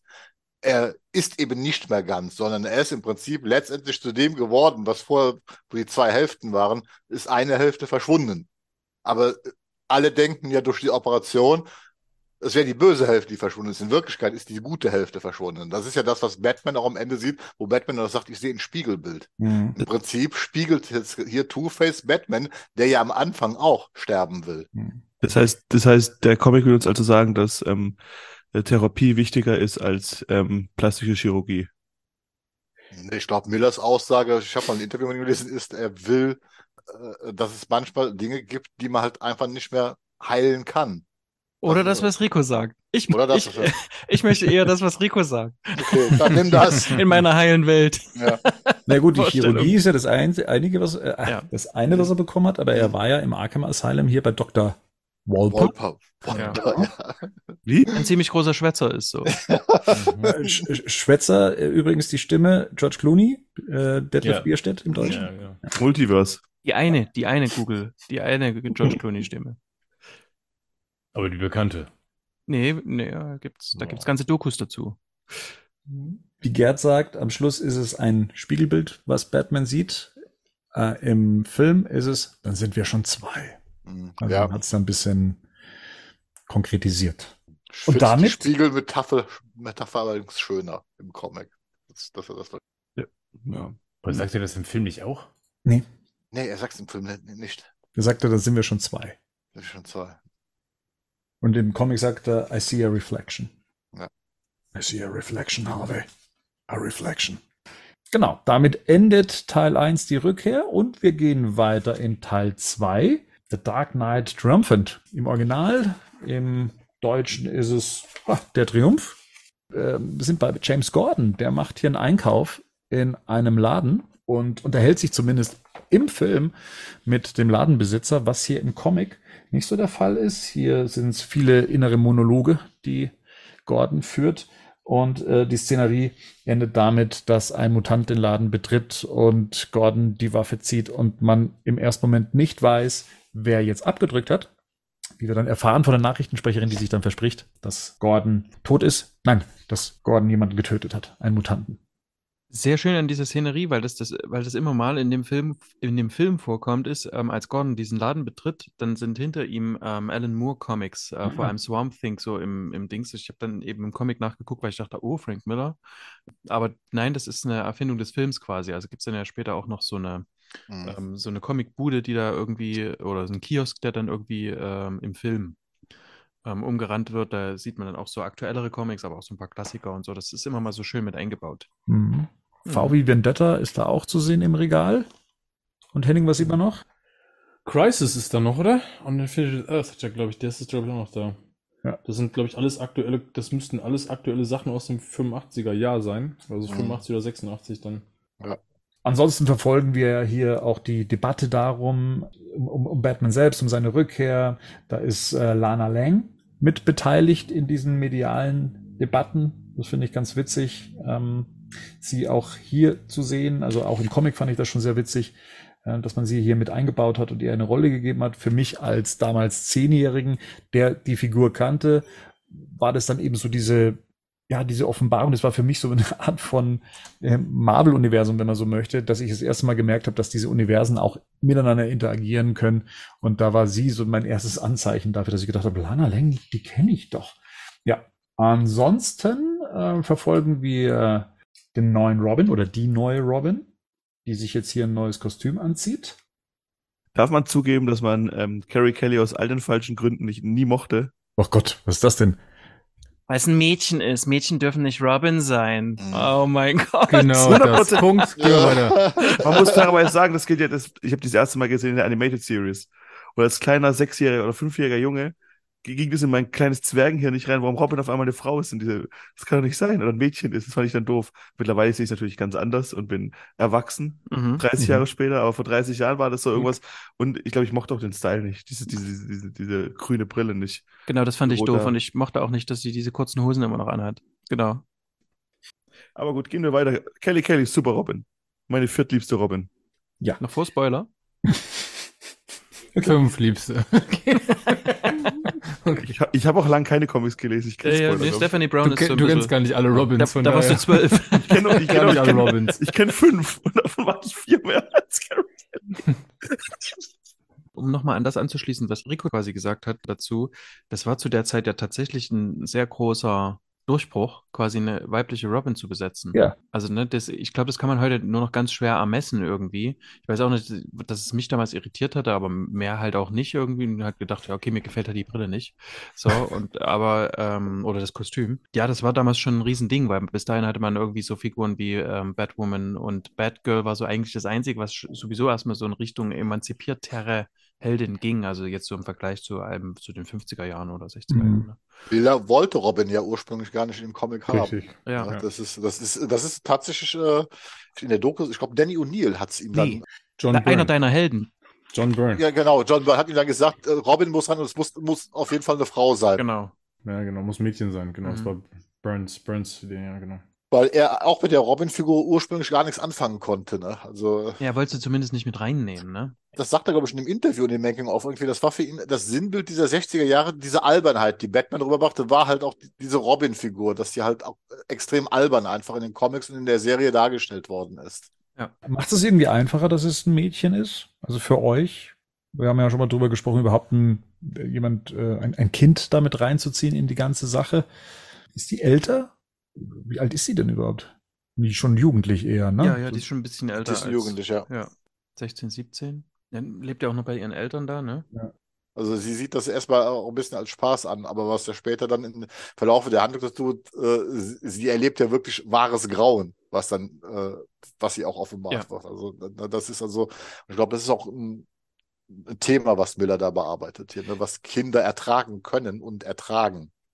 Ich, äh, ich fand zwei äh, Bemerkungen aus diesen, aus diesen Features, die damit ähm, da, dabei waren, ähm, auf der, der Blu-ray oder halt bei dem Film. Mhm. Ähm, die, die, die fand ich sehr bemerkenswert. Die haben in mir noch so ein paar Sachen nochmal mit aufploppen lassen. Ähm, Miller wollte Batman quasi so als eine, als eine Art, da, wir brauchen so eine Art Vaterfigur, die jetzt kommt und das alles rettet. Also er hat aus dem Fenster geguckt und hat gesehen, Mhm. hier, New York ist eigentlich völlig in der Reagan-Ära, völlig hinge, hingeärmelt quasi. Und da brauchen wir jetzt mal quasi so eine, eine Retterfigur. Mit würde man ja in Deutschland jetzt eher mal ein bisschen fremdeln, aber ne, das war so, ist aber trotzdem ja eine Idee, die, die sich da so angeboten hat. Gleichzeitig in diesem Robin-Featurette ging es halt darum, dass die halt bei so antiautoritären Eltern aufwächst oder beziehungsweise, dass die irgendwie eine, eine Führung sucht, weil die Eltern hat, die sich nicht um sie kümmern. So Mhm. wird das dort. Ne, und die kommen ja dort so ja, relativ eindeutig so aus dem Antikriegsspektrum oder ziemlich offensichtlich. Ne? Das sind irgendwelche Kiffer, die sich halt wenig kümmern und so. Also Hippies, so Genau, Klischee-Hippies, Hippies, ne? danke, Ja, genau, Hippies, ja, genau. genau. Ja, ja, voll. Ja, es gibt mehrere Studien dazu, die ähm, ja quasi besagen, dass äh, Kinder aus so voll au- antiautoritären Haushalten dann später auch eher autoritär wählen, Mhm. genauso wie die, die aus so krass autoritären Haushalten kommen. Also wer so Ja. komplett antiautoritär erzogen ist, sehnt sich dann irgendwie nach Führung auch so. Und Ja. deswegen finde ich das, das finde ich eine schöne Connecte, weil ja Robin Mhm. eigentlich immer quasi die Verbindung zu den Lesern ist. Ja. Also das ist ja quasi immer die menschlichere Figur, die quasi erstens Batman erdet, die uns aber auch irgendwie als Identifikationsfigur äh, gelten kann, quasi, ne? Dann wird aber auch das Alter definitiv passen, ne? weil der Comic spielt 86, also dann, wenn sie so zwischen se- 14 und 16 ist, wird es ja auch genau reinpassen, Mhm. dass die Eltern wirklich so hippies sind, weil die Mhm. dann halt in dieser Flower Power Zeit äh, ihre Blüte hatten. Ja. Ne? Die Sau rausgelassen Ja, die offensichtlich. Sau rausgelassen haben, ganz genau. Und die sich auch nach Führung sehnt, quasi, ne? Oder Ja. nach irgendjemandem, der ihr sagt, was, wie sie sich orientieren soll, ne? Ja, Ich komme gerade so ins laute Denken, aber da ist vielleicht auch so ein, nochmal so ein Link zu, ähm, wie es bestimmt einigen Le Lesern damals ging, so jüng, ich sag mal so jüngeren Batman-Lesern Mhm. gewissermaßen, so in der in dieser Reagan-Ära. Oder du hast ja immer, wenn jemand Junges sucht, eine Orientierung. Ja. Wir, wir wissen ja auf jeden Fall, dass es einen Robin gab, ne? Mhm. Und der scheint ja auch relativ prominent zu sein, weil sie macht ja das Kostüm einfach in Eigenregie, ne? Also sie, ne? Das Ich glaube, ja, die kauft es im Laden, oder? Das sehen wir nicht, aber ich Mhm. gehe, davon, gehe mal davon aus, dass es irgendein gekauftes Kostüm ist. Also sie, Mhm. wir sehen jetzt nicht, dass sie es näht. Ne? Und was dann aber interessant ist, ist, dass es zu der ansonsten ja in dem Comic echt überhaupt keinen Kontext gibt. Ne? Also wenig Hintergrund Ja. in irgendeiner Form. Ne? Das finde ich irgendwie super interessant, weil ich habe es jetzt mit meiner, meine Freundin hatte beim, die hat es mitgeguckt und die hat mich dann irgendwann gefragt, wieso tut die denn da so durch die Gegend? Ist das irgendwie, muss man das verstehen? Also, dass die da so, ne, dass sie da einen, einen auf Parcours macht und dass sie mhm. da irgendwie, ne, von Wand zu Wand springt. Also, die braucht ja faktisch kaum Training am Anfang. Die ist da ja sofort unterwegs. Im Film sieht man, glaube ich, irgend so ein Turn. Ja. Poster im Hintergrund, ne? Das haben mhm. sie an, das haben sie ihr quasi an die Kinder, an die, an die Zimmerwand gemacht. Genau. Was zumindest nochmal erklärt, warum mhm. sie auch von Beginn an da zumindest jetzt direkt unterwegs ist und da irgendwie die Wände hochklettern kann und so Geschichten. Weil im Comic ist das total geil. Die, die geht einfach raus auf dem Fenster Sims und dann klettert die einfach mal die Wand hoch und die Spider-Man. Wo du so denkst, okay, das musst du auch erstmal machen, ne? Also. Aber stürzt fast ab. Sie ist, sie ist unbeholfen. Das ist auch so, das finde ich so ein Unterschied. Im Comic wird also auch diese Aktion, äh, die spielt ja auch am Anfang in dem Comic den Gangster eher so Art Streiche, während sie im Film ja tatsächlich äh, aktiv ein Verbrechen verhindert. Äh, sie wird also im Film viel heroischer und könnender dargestellt als im Comic am Anfang. Ne? Also das hat man schon ein bisschen geändert. Ich glaube, hier ist die Zeitperspektive ähm, schwierig, weil das schon so aussieht, also sowohl im Film als auch hier, dass die übt, aber mhm. das ist halt so auf, in der Gesamtrange ja. kriegt man nicht mit, wie lange das jetzt war. Also, genau. dass die trainiert hat quasi, ne? Dann kommen wir zur nächsten größeren Szene, in der dann eben im Comic zumindest das zehn Monate alte Baby des äh, Ridley Kaugummi äh, ja. Ridley vor allem ist auch geil. Also Ridley Chewing Gum Fortune entführt wurde. Ähnlichkeit mit bekannten Marken ist rein, sind rein zufällig. Ja. Und jetzt ist es, jetzt wird es interessant, insoweit, weil wir im Vorgespräch Henning das Thema hatte, dass die deutsche Übersetzung sich mehr an dem deutschen Comic orientiert, als teilweise, oder zumindest in einem Dialog, als dass es äh, dem Film folgt, weil ich habe ja gerade gesagt, zehn Monate altes Baby und ich glaube, das wird in der deutschen Fassung auch als zehn Monate altes Baby benannt. Habt ihr das auch so im Kopf? Ich kann es jetzt gerade nicht prüfen. Ich sehe nur gerade im Untertitel, dass das hier als zweijähriges Kind betitelt wird von einem Nachrichtensprecher. Und das Lustige ist, ich fand schon damals, und das mag an dem Zeichenstil von Frank Miller liegen, dass dieses Kind nie nach einem mhm. Baby, nach einem zehn Monate alten Baby ausgesehen hat. Ja, voll. Also viel zu groß und eigentlich auch ja. nicht wirklich zeichnerisch gekonnt. Deswegen, da, da wäre es jetzt tatsächlich interessant zu wissen, ob man sich da in der deutschen Fassung tatsächlich so an dem Comic orientiert. Ich habe es gerade nochmal nachgeguckt. Also du hast tatsächlich recht, da passt es gar nicht zusammen, weil tatsächlich, äh, also in, er sagt auf der deutschen Tonspur redet er von dem zehn Monate alten Erben, ne? Und ja. in, im, im, deutschen Untertitel sind schon zwei Jahre. Da passt der Untertitel auch nicht zu dem, was gesagt wird. Mhm. Äh, mir ist bei dem, wir hatten das ja, das Thema mit dem mit dem Rollstuhldetektiv, ne? Das hatten wir ja kurz angesprochen, dass es diese Bruch von Alfred gibt. Jetzt wird's kompliziert. Im Original Miller Comic, der Satz mit diesem Rollstuhldetektiv auch drinne. In der deutschen Comic-Übersetzung logischerweise dann auch, ne, weil die orientiert sich logischerweise am, am Original-Comic. In der O-Ton-Fassung von dem Film sagt Alfred was völlig anderes. Und in der Synchro-Fassung des Films ist der Rollstuhldetektiv wieder drin. Das heißt, da muss sich jemand, der die Synchro erstellt hat, bei dem Dialog tatsächlich den Comic als Vorlage gegriffen haben, weil er sich nicht an, an den O-Ton des Films hält, ne, oder sich daran orientiert. Im O-Ton ja. sagt er, ich bin immer noch eher Alleinerbe. Genau, ja, genau, ja, genau, ja, genau. Ich glaube, dass es aber Absicht ist tatsächlich, weil ich glaube, dass äh, die Autoren des Films wahrscheinlich gedacht haben, niemand wird mehr diesen diese Reminiszenz oder diesen Satz mit dem Rollstuhldetektiv verstehen, weil kein Mensch will verstehen, auf was sich das bezieht. Wir haben es im Vorgespräch ja auch gehabt, ne? Wir wussten es ja auch ad hoc alle nicht und sind uns auch immer noch nicht ganz sicher, ob sich wirklich auf der Chef bezieht oder nicht. Eben. Nur wenn ich 2012, 2013 das mache, dann kann ich davon ausgehen, dass das wahrscheinlich kaum noch jemand kennen wird. Umso spannender ist aber, dass in der, in der Synchro-Übersetzung tatsächlich sich jemand das Comic vorgenommen hat. Ne? Das ergibt natürlich auch gar keinen Sinn, weil wenn ich den Film im O-Ton schaue und habe deutsche Untertitel an, dann ergibt es gar keinen Sinn mehr. weil dann äh, denkst du dir, okay, die haben was völlig anderes übersetzt, als was der gesagt hat. Schon spannend. Der Vollständigkeit halber, das ist Boris Tessmann, der das, äh, die Dialogregie und auch das Dialog Buch hatte. Den kennt man so als ähm, Patrick Dempsey spricht er vor allem und David, ja, den kann ich nicht sprechen, Boreanaz. Der spricht doch hier auch was. Na, bestimmt Superman. Der spricht nämlich oft den Jerry O'Connell, wenn der Superman spricht. Nee, Superman wird von, Rot von Rotermund gesprochen. Ah. Sascha Rotermund, genau, ja. Der spricht hier ähm, Conan O'Brien, be äh, beziehungsweise ähm, hier den, den, den Talkshow-Host. Ja, ja, mhm. genau, ah, okay. Na gut, also in der Szene geht es eben darum, dass dieses äh, zehn Monate alte oder zweijährige Kind äh, von den Mutanten entführt wurde. Ähm, die sind auch in einem verlassenen Apartment und äh, Batman hat die ausfindig gemacht und die feuern dann auch ihre Salven auf die Tür. Eine Fledermaus kommt dadurch. Batman taucht aus. Die Mutanten löschen sich teilweise selber aus durch Schusswaffen, was echt damals schon für mich äh, heavy Szenen waren. So, und dann kommt eine Szene, die dann auch in Batman wie Superman vorkam. Batman kommt durch die Wand, greift sich den Typ mit dem Maschinengewehr und dann kommt eben diese, diese berühmte Szene, oder die, die mir auch im, im, Gedächtnis geblieben ist, als ich damals Batman wie Superman geguckt habe und dann hieß es, glaub mir, Mann, ich tu's. Glaub mir, glaub mir, ich tu's. Ja, ich bring das Kind um. Und äh, das war ja mit Martha, ne, in, in, mit nicht Fireflies, wollte ich schon Firefly sagen, sondern mit ähm?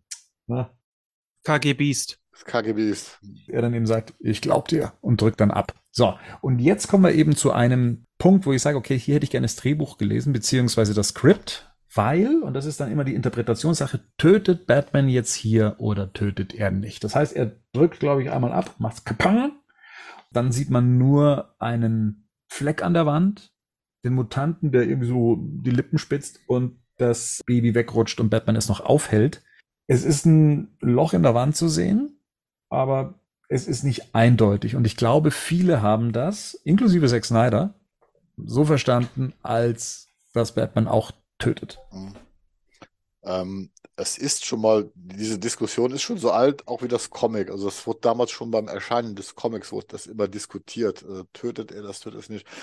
Das Problem ist, ich habe es nicht mehr gefunden. Also mit Klaus Jansson und Lynn Warley gab es wohl ein Interview, wo ganz klar gesagt wird, und das stimmt auch, wenn man sich den Comic anguckt, wo die Mutanten sich gegenseitig umbringen, sieht man ganz klar, wie der eine durch ein Fenster fliegt, Blutfontäne. Die sind auch rot eingefärbt. Mhm. Und da legt die Lynn Wali auch Wert drauf, dass das Blut immer auch entsprechend eingefärbt hat. Und in diesem betreffenden Bild an der Wand, dieser Fleck, der ist halt einfach nur grau. Wir sehen da zwar ein Loch, das könnte ein Einschussloch sein, das könnte aber einfach ein Loch in der Wand sein. Wir sehen halt nur einen grauen Fleck. Äh, Fleck und wenn das Blut wäre, hätte sie den, wenn das so im Skript gestanden hätte, wäre das ein roter Fleck geworden.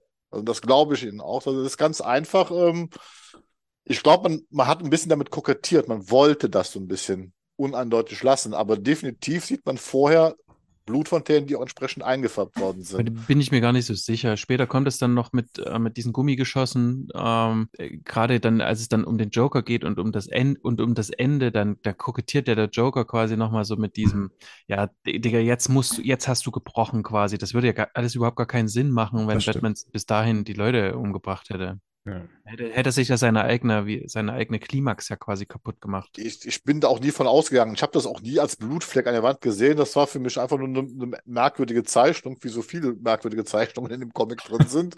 ähm, äh, äh, weil, wie gesagt, weil Batman für mich nicht tötet. Und wie gesagt, im, nachher im Comic und auch im Film ist es ja auch ein entsprechendes Thema. Dementsprechend, ich glaube, das ist einfach, da hat Zack Snyder ganz vielleicht auch bewusst falsch interpretiert oder er wollte es halt falsch interpretieren, um dann für seinen äh, Batman in B4S, zumindest für die berühmte Batmobil-Sequenz, wo der ja nun wirklich eiskalte Leute umbringt, eine äh, ne, Rechtfertigung zu haben. Weil das ist ja immer kritisiert worden, der schießt Raketen äh, und da explodieren ganze Fahrzeuge mit, mit drei, vier Gangstern drin. Also es ist. Ja, wer sich in Gefahr begibt, kommt darin um. Ja, ich glaube auch gar nicht, dass er da eine Rechtfertigung dafür brauchte. Für den ist es einfach ähm, Gesetz, dass Batman das tut. Ja, also. Aber er hat das tatsächlich mal als äh, Beispiel Ach, als, als, als, eine Begründung. Dann, äh, mhm. äh, dann ziehe ich meinen Kommentar zurück. Mhm. genau, und ich damals als, als Zehnjähriger, der davor nur Burtons Batman kannte, der ja auch getötet hat. Ja, Schubser und da eben diese, diese Waffenthematik jetzt auch da nicht ähm, so groß gespielt wurde, ähm, habe das halt eben damals auch so verstanden. Wobei, du hast recht, später ergibt das natürlich so mit all dem, was dann, äh, mit, mit dem dann äh, kokettiert wird, dann keinen Sinn mehr. Und was aber dann, glaube ich, auch noch ganz klar ist, dass Batman ja später von polizeilich gesucht wird und da werden ganz viele Anklagepunkte erhoben, aber da ist nicht Mord mit dabei. Ja. Gut. Wohin kommen wir jetzt? Ah ja, äh, Gerd, du hast es ja schon angesprochen. Ähm, Robin hat im Comic eher so, ähm, ja, Späßchen am Treiben, ne? ärgert ja irgendwie eher, äh, streicht, äh, nee, streicht, spielt Streiche ja. ähm, dem einen oder anderen. Hier versucht Robin einen Überfall zu verhindern, was ihr allerdings auch nicht großartig gedankt wird. Mhm. Da wird es eben heroischer dargestellt, als es das Comic tut. Im Comic sehen wir jetzt, wie eben einer aus diesem Apartment verschleppt wird, wobei wir das noch gar nicht wissen, weil wir sehen nur schwarz. Und das ist Genau. auch tatsächlich Mhm. eine meiner Lieblingsstellen in dem Comic, weil auch als ich es damals gelesen habe und ich diesen vielen, vielen, vielen Panels gefolgt bin, um dann letztendlich zu sehen, dass sich die ähm, Hand öffnet, Batman eben den ähm, Mutanten vom Hochhaus hängen lässt. Und äh, das der Grund ist, warum der nicht in der Position ist zu verhandeln. Und das fand ich, das ist für mich so, und darüber kann man ja auch sprechen, was für ein Jahr Batman ausmacht, aber das gehört mit zu diesen Sachen, die für mich so ganz eigen Batman sind. So ein bisschen Punisher-Style, aber halt eben auf eine andere Art und Weise. Das hat tatsächlich sehr stark mein Bild von Batman geprägt, weil wir ja in der letzten Folge drüber gesprochen hatten. So, ne, der ein oder andere hier kommt aus dem Animated-Bereich, hat darüber Batman kennengelernt oder über die damaligen Dino-Comics. Das ist das, was mich und mein Bild von Batman mitgeprägt hat. Seine Methoden, die er hier anwendet. Immer so am Rande von dem, äh, bevor es richtig weh tut. Und hier vermisse ich diesen Off-Kommentar, dieses, dieses Gedankenspiel von ihm, wo er wirklich im Comic dann die Gedankenblase, ich habe 220 Pfund Soziopath auf den Gotham Tower hochgeschleppt. Das höchste Gebäude der Stadt. Das war Knochenarbeit. Aber dieser Schrei ist es wert. Und das finde ich so schade, dass das im Film nicht drin ist einfach. Das ist, äh, das, das hat im Comic damals, wie ich den gelesen habe, also da lief es mir einfach schon beim Lesen so eiskalt den Rücken runter, so weil ich das mir einfach auch so, so filmisch vorgestellt habe. Ja, das ist natürlich sehr, sehr Crime Noir auch, ne? Ja, Also, klar. Es ist, ist, ist einfach nur genial. Ja, Da- aber davon ist ja Bernd gar nicht so ein großer Fan. Musste ich jetzt vor allem im zweiten Teil immer mal so dran denken, habe gedacht, nee, das wird dem Bernd nicht gefallen.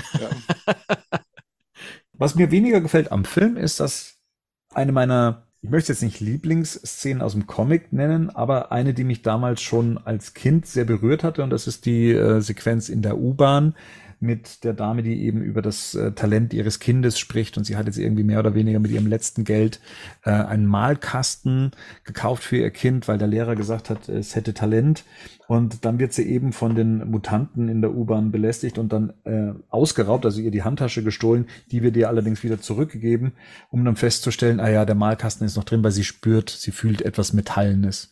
Und wie dann die Nachrichtensprecherin im nächsten Moment sagt, dass es eben eine Explosion in der U-Bahn gab. Und das war so etwas, da wo ich gesagt habe, wow, also schon damals, das war so Kopfkino, weil es wird nicht gezeigt, es wird einfach abgebrochen und gesagt, was jetzt passiert ist. Und das ist manchmal ja effektiver, als konkret zu zeigen, was passiert. Ich fand, ich fand das sehr ähm, dramatisch und, und ja, hat sich bei mir im Kopf so festgesetzt. Ähm, und auch diese kleinen Geschichten von Gotham City vermisse ich so ein bisschen im Film. Also Ja, wie diese ja. Stadt funktioniert, wie das Verbrechen funktioniert, was da so los ist tagtäglich, was die Medien ja auch beschäftigt. Ähm, es ist, kommt hier und da vor, aber viele dieser Szenen sind gestrichen worden für den Film. Ich kann es verstehen, aber ja, vermisse es schon.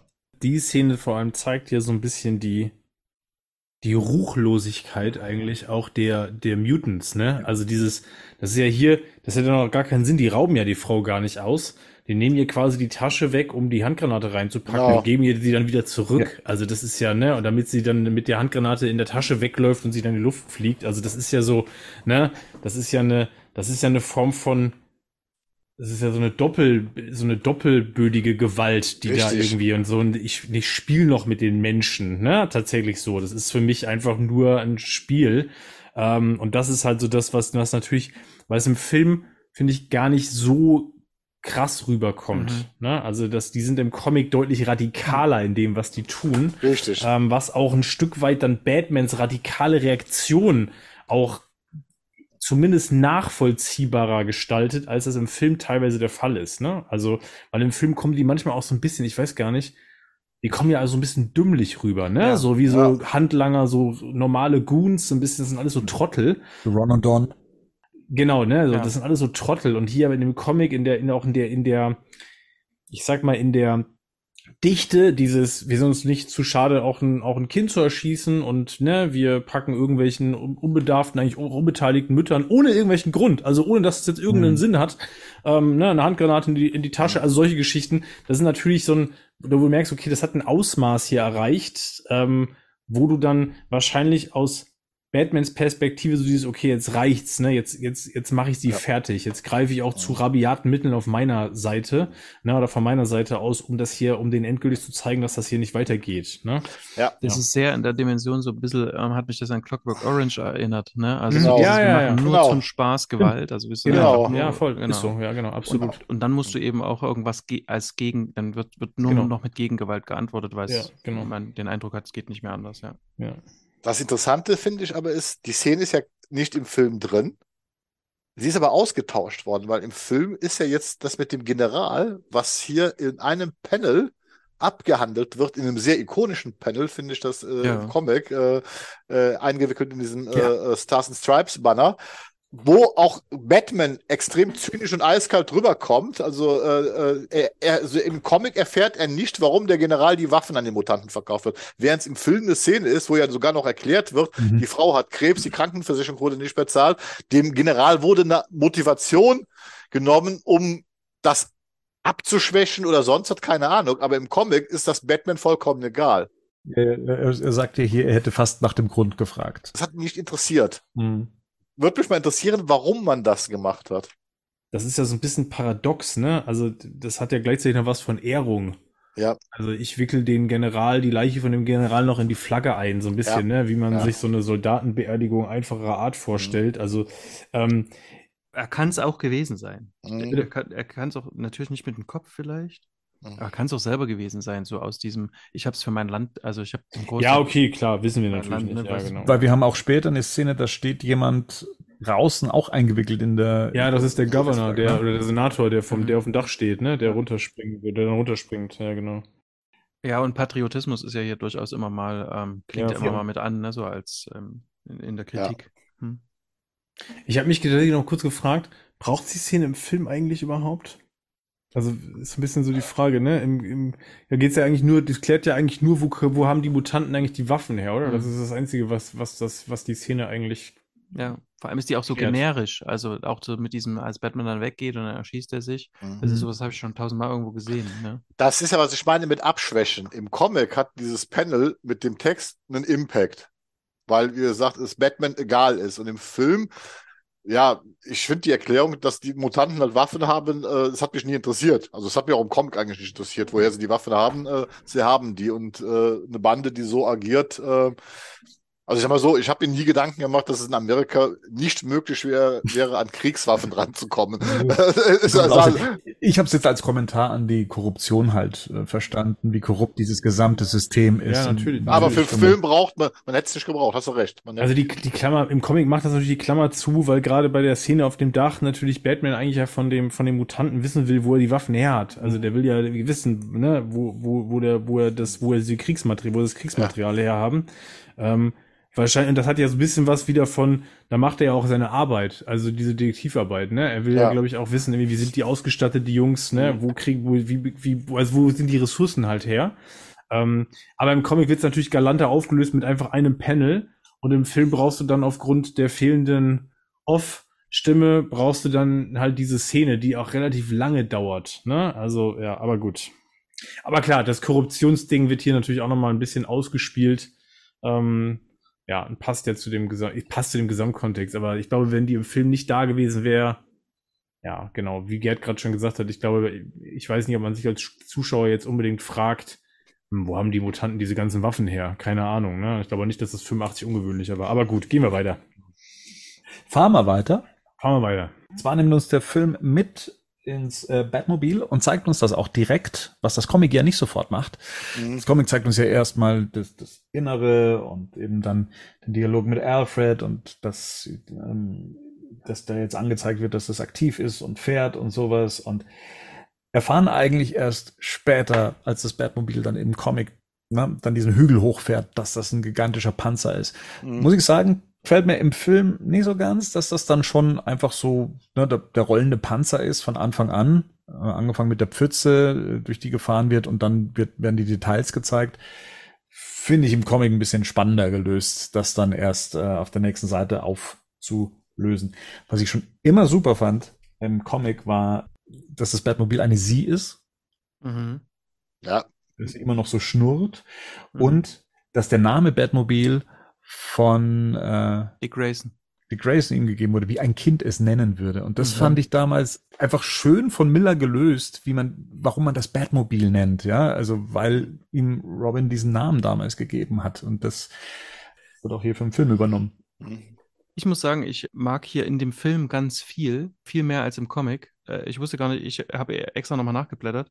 Im Film siehst du, wie während der Panzer dort durch diese Horden rollt und dort alles so wegfeuert, wie Robin an der Seite sich so fortkämpft und quasi auf der Höhe Ja. von dem, äh, von dem Batmobil bleibt und so kämpft. Und ich habe echt gedacht, das ist irgendwie aus dem Comic. Das haben, das ist nicht so übernommen. Ich liebe das, wie die sich dort bewegt, was die da Mhm. macht und dass das so, wie das so synchronisiert ist. Mhm. Und jetzt kommen wir auch zu dem, dieses, das ist das einzige Bild, was ich hier, was ich hier lange Zeit mochte, ist dieses, wie sich so das so rüberbeugt zu dem Mutanten. Wie heißt er denn? Wie heißt er? Hat einen- also ist das irgend, hat er eine Bezeichnung? Nee. Der Mutantenführer. Mutantenführer. Wie sich das so rüberbeugt. Und das finde ich im Film noch geiler als im Comic. Erstens sieht man so, wie es überhaupt passiert, also dass sich das so ein Stück weit rausfährt. Und das Mhm. ist das, was ich gestern meinte mit, das erinnert mich dort in dieser, auch weil das so rot dann eingefärbt ist, das erinnert mich sehr an 300, au- äh, an, an diese, was, im Film sieht es mehr nach Frank Miller aus als im Comic selber. Das fand ich schon abgefahren. Es wirkt vor allen Dingen lebendig. Ja, wie, wie ja, ein richtig. lebendes Wesen. Es Exakt. wirkt halt wie ein lebendes Wesen. Ja, Das Wie ist so ein halt, Maulwurf schiebt so die, Ja. die, den, den Kopf nach vorne, ne, genau. Ja, ist schon geil. Und der, der Leader sieht im Comic auch eher aus wie so ein Nacktmull. Also. ja. Ganz furchtbar, genau, ja, voll. Das hat meine Freundin auch gesagt. Also auch Nacktmull gesagt, Nacktmull Ja. Siehst du? Ja, ja, ja, es ist auch so. Sieht ja wirklich Ja, so aus. ja. Ja, es ist so.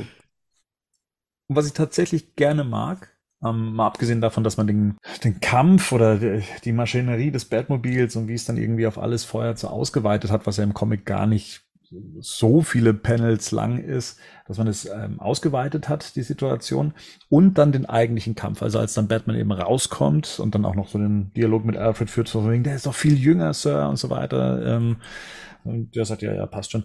Und dann rausgeht. Und ich finde diesen, diesen Kampf toll inszeniert. Also mir tut der tatsächlich weh, so wie er inszeniert ist. Also mir taugt dieser Kampf total. Also mich hat er dann tatsächlich auch an äh, The Dark Knight erinnert mit Bane zusammen. Ähm, das, das, das kam dann auch instant hoch in dem Moment.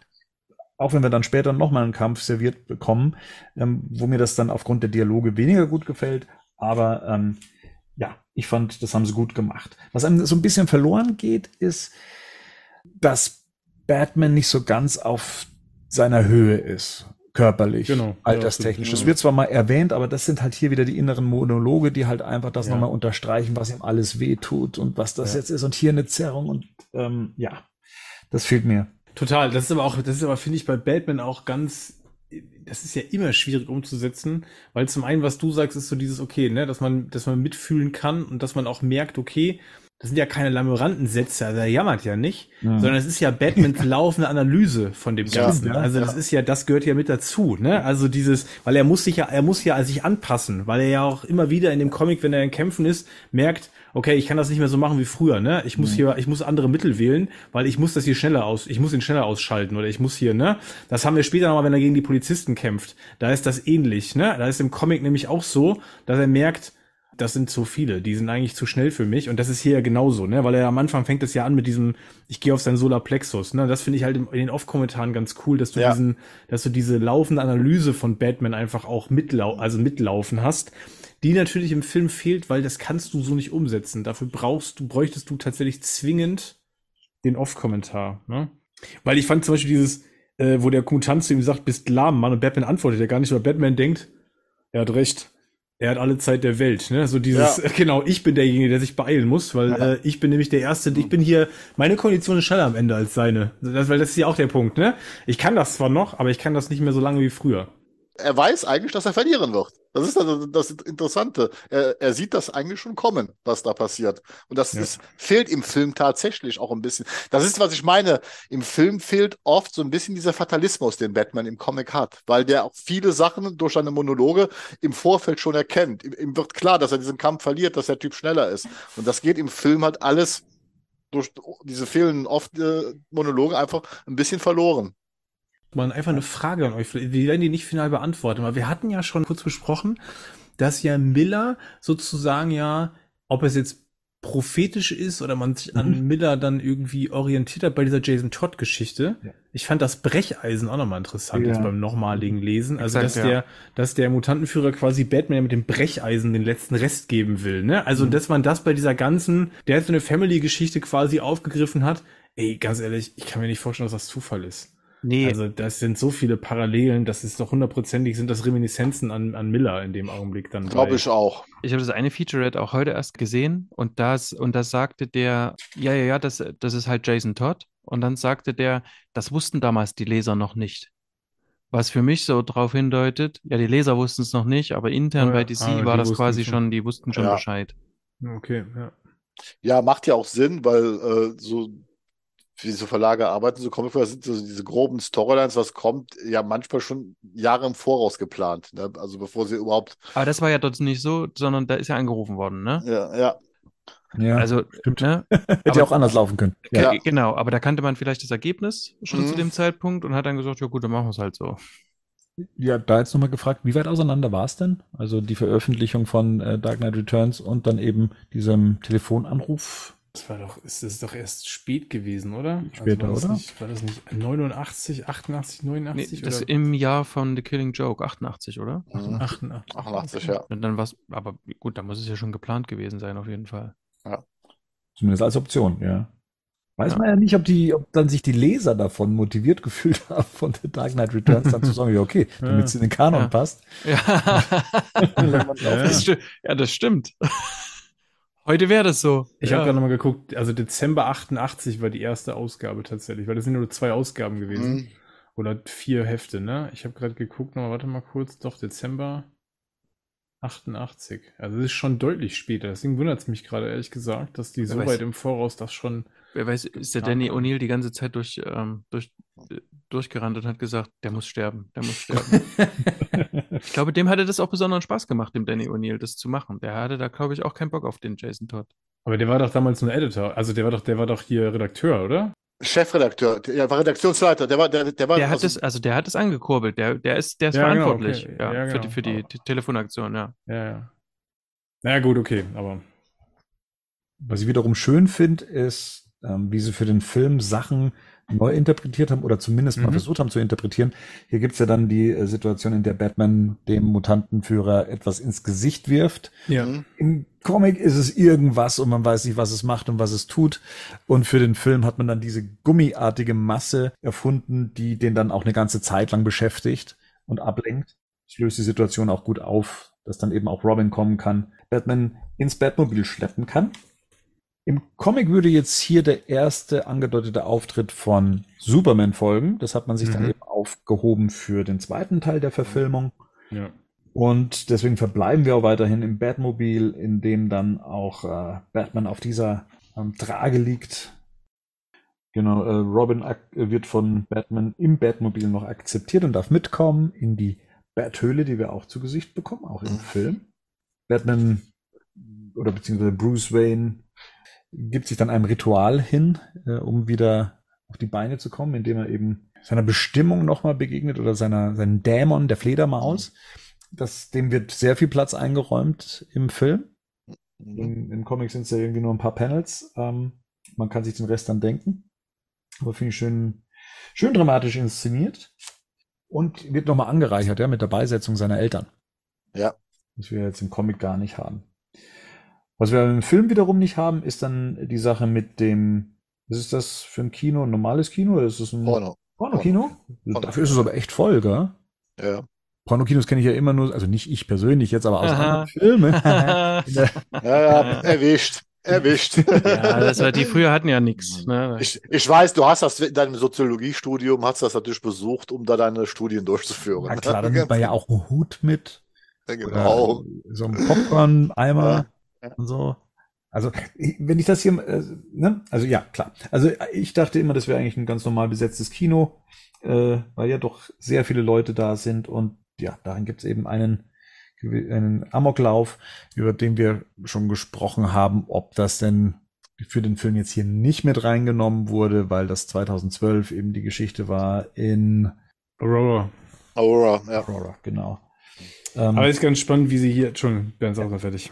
Nee, ich wollte nur sagen, wir waren ja dann ähm, so weit, dass wir gesagt haben, hm, produktionstechnisch, ja, 2012 zwar erschienen, aber die Sachen werden ja immer so weit im Voraus ja auch produziert und auf Disk äh, gebrannt und in den Handel gebracht und da ist das eigentlich schon alles gelaufen, dass man eigentlich so kurzfristig nicht nochmal drauf reagieren könnte. Ist aber jetzt Ich auch nur so ein finde Gedanke. es halt auch wieder, da, hier kriegen ja auch nochmal diese ganzen religiösen Fanatiker ihr Fett weg, ne? So Ja. dieses mit dem ganzen, das war damals ja, glaube ich, sehr aktuell, so diese Geschichte, keine Ahnung, irgendwelche Messages in Songs hören, wenn man die Platte rückwärts spielt, ne? Also ich kann mich daran erinnern, ging ja ganz lange so auch Hotel California rückwärts abspielen und dann ist es irgendwie eine Botschaft von Satan. Also so, das ist ja hier auch, das wird ja auch alles nochmal aufgegriffen, ne? Also so dieses, finde ich auch nochmal spannend. Ich musste Ja. immer an, an Badesalz denken. Da gibt's äh, Rippchen mit Kraut, wenn man eine Platte rückwärts spielt. Und das, das heißt auch Stich in die Braut. Rippchen mit Kraut.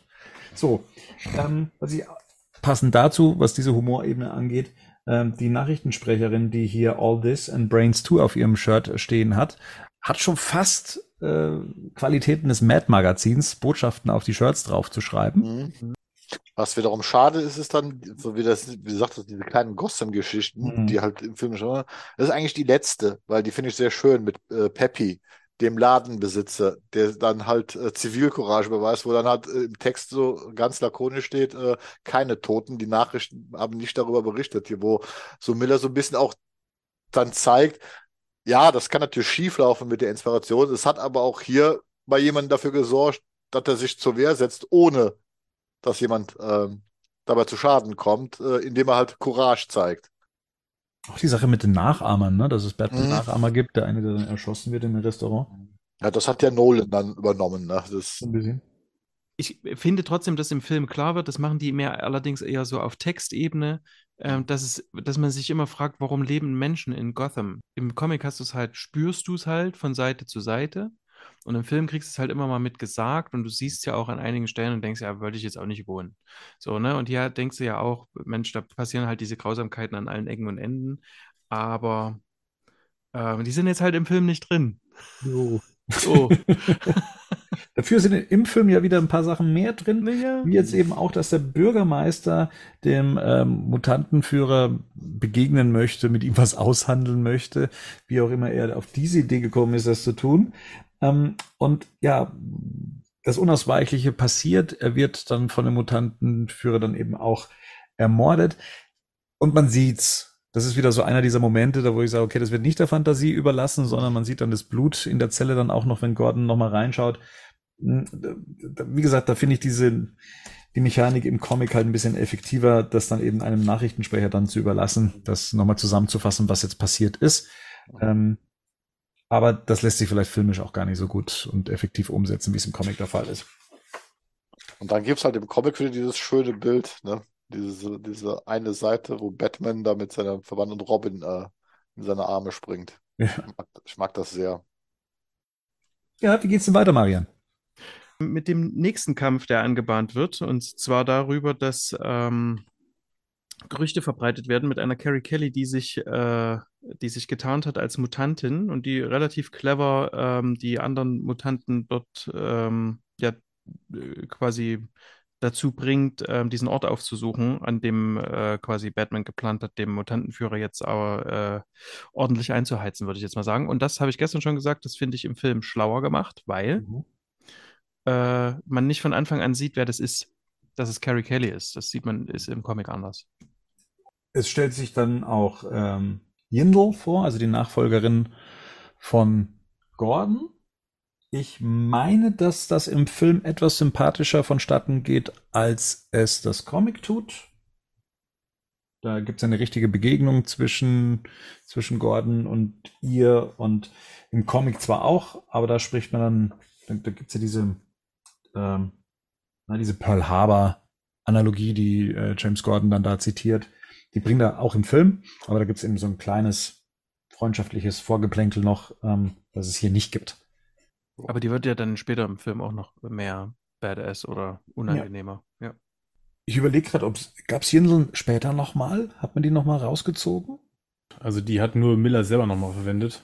Hm, okay. Ähm, und es gibt einmal in der Animated Series gibt es Alan Yin in irgendeiner Folge. Das ist wohl ein, ähm, also das war- ist ein Ne? Das ist eine, eine Hommage, aber ansonsten Ja. taucht die hier, taucht die nicht nochmal auf. Aber Miller hat die in den Fortsetzungen nochmal verwendet. Ja. Siehst du? Ja. Okay. Batman informiert Gordon über seinen Plan und zwar den Mutantenanführer aus seiner Zelle zu lassen, um ihn dann durch einen Kanal in dieses Mudhole zu locken, indem er ihn dann auch angreift.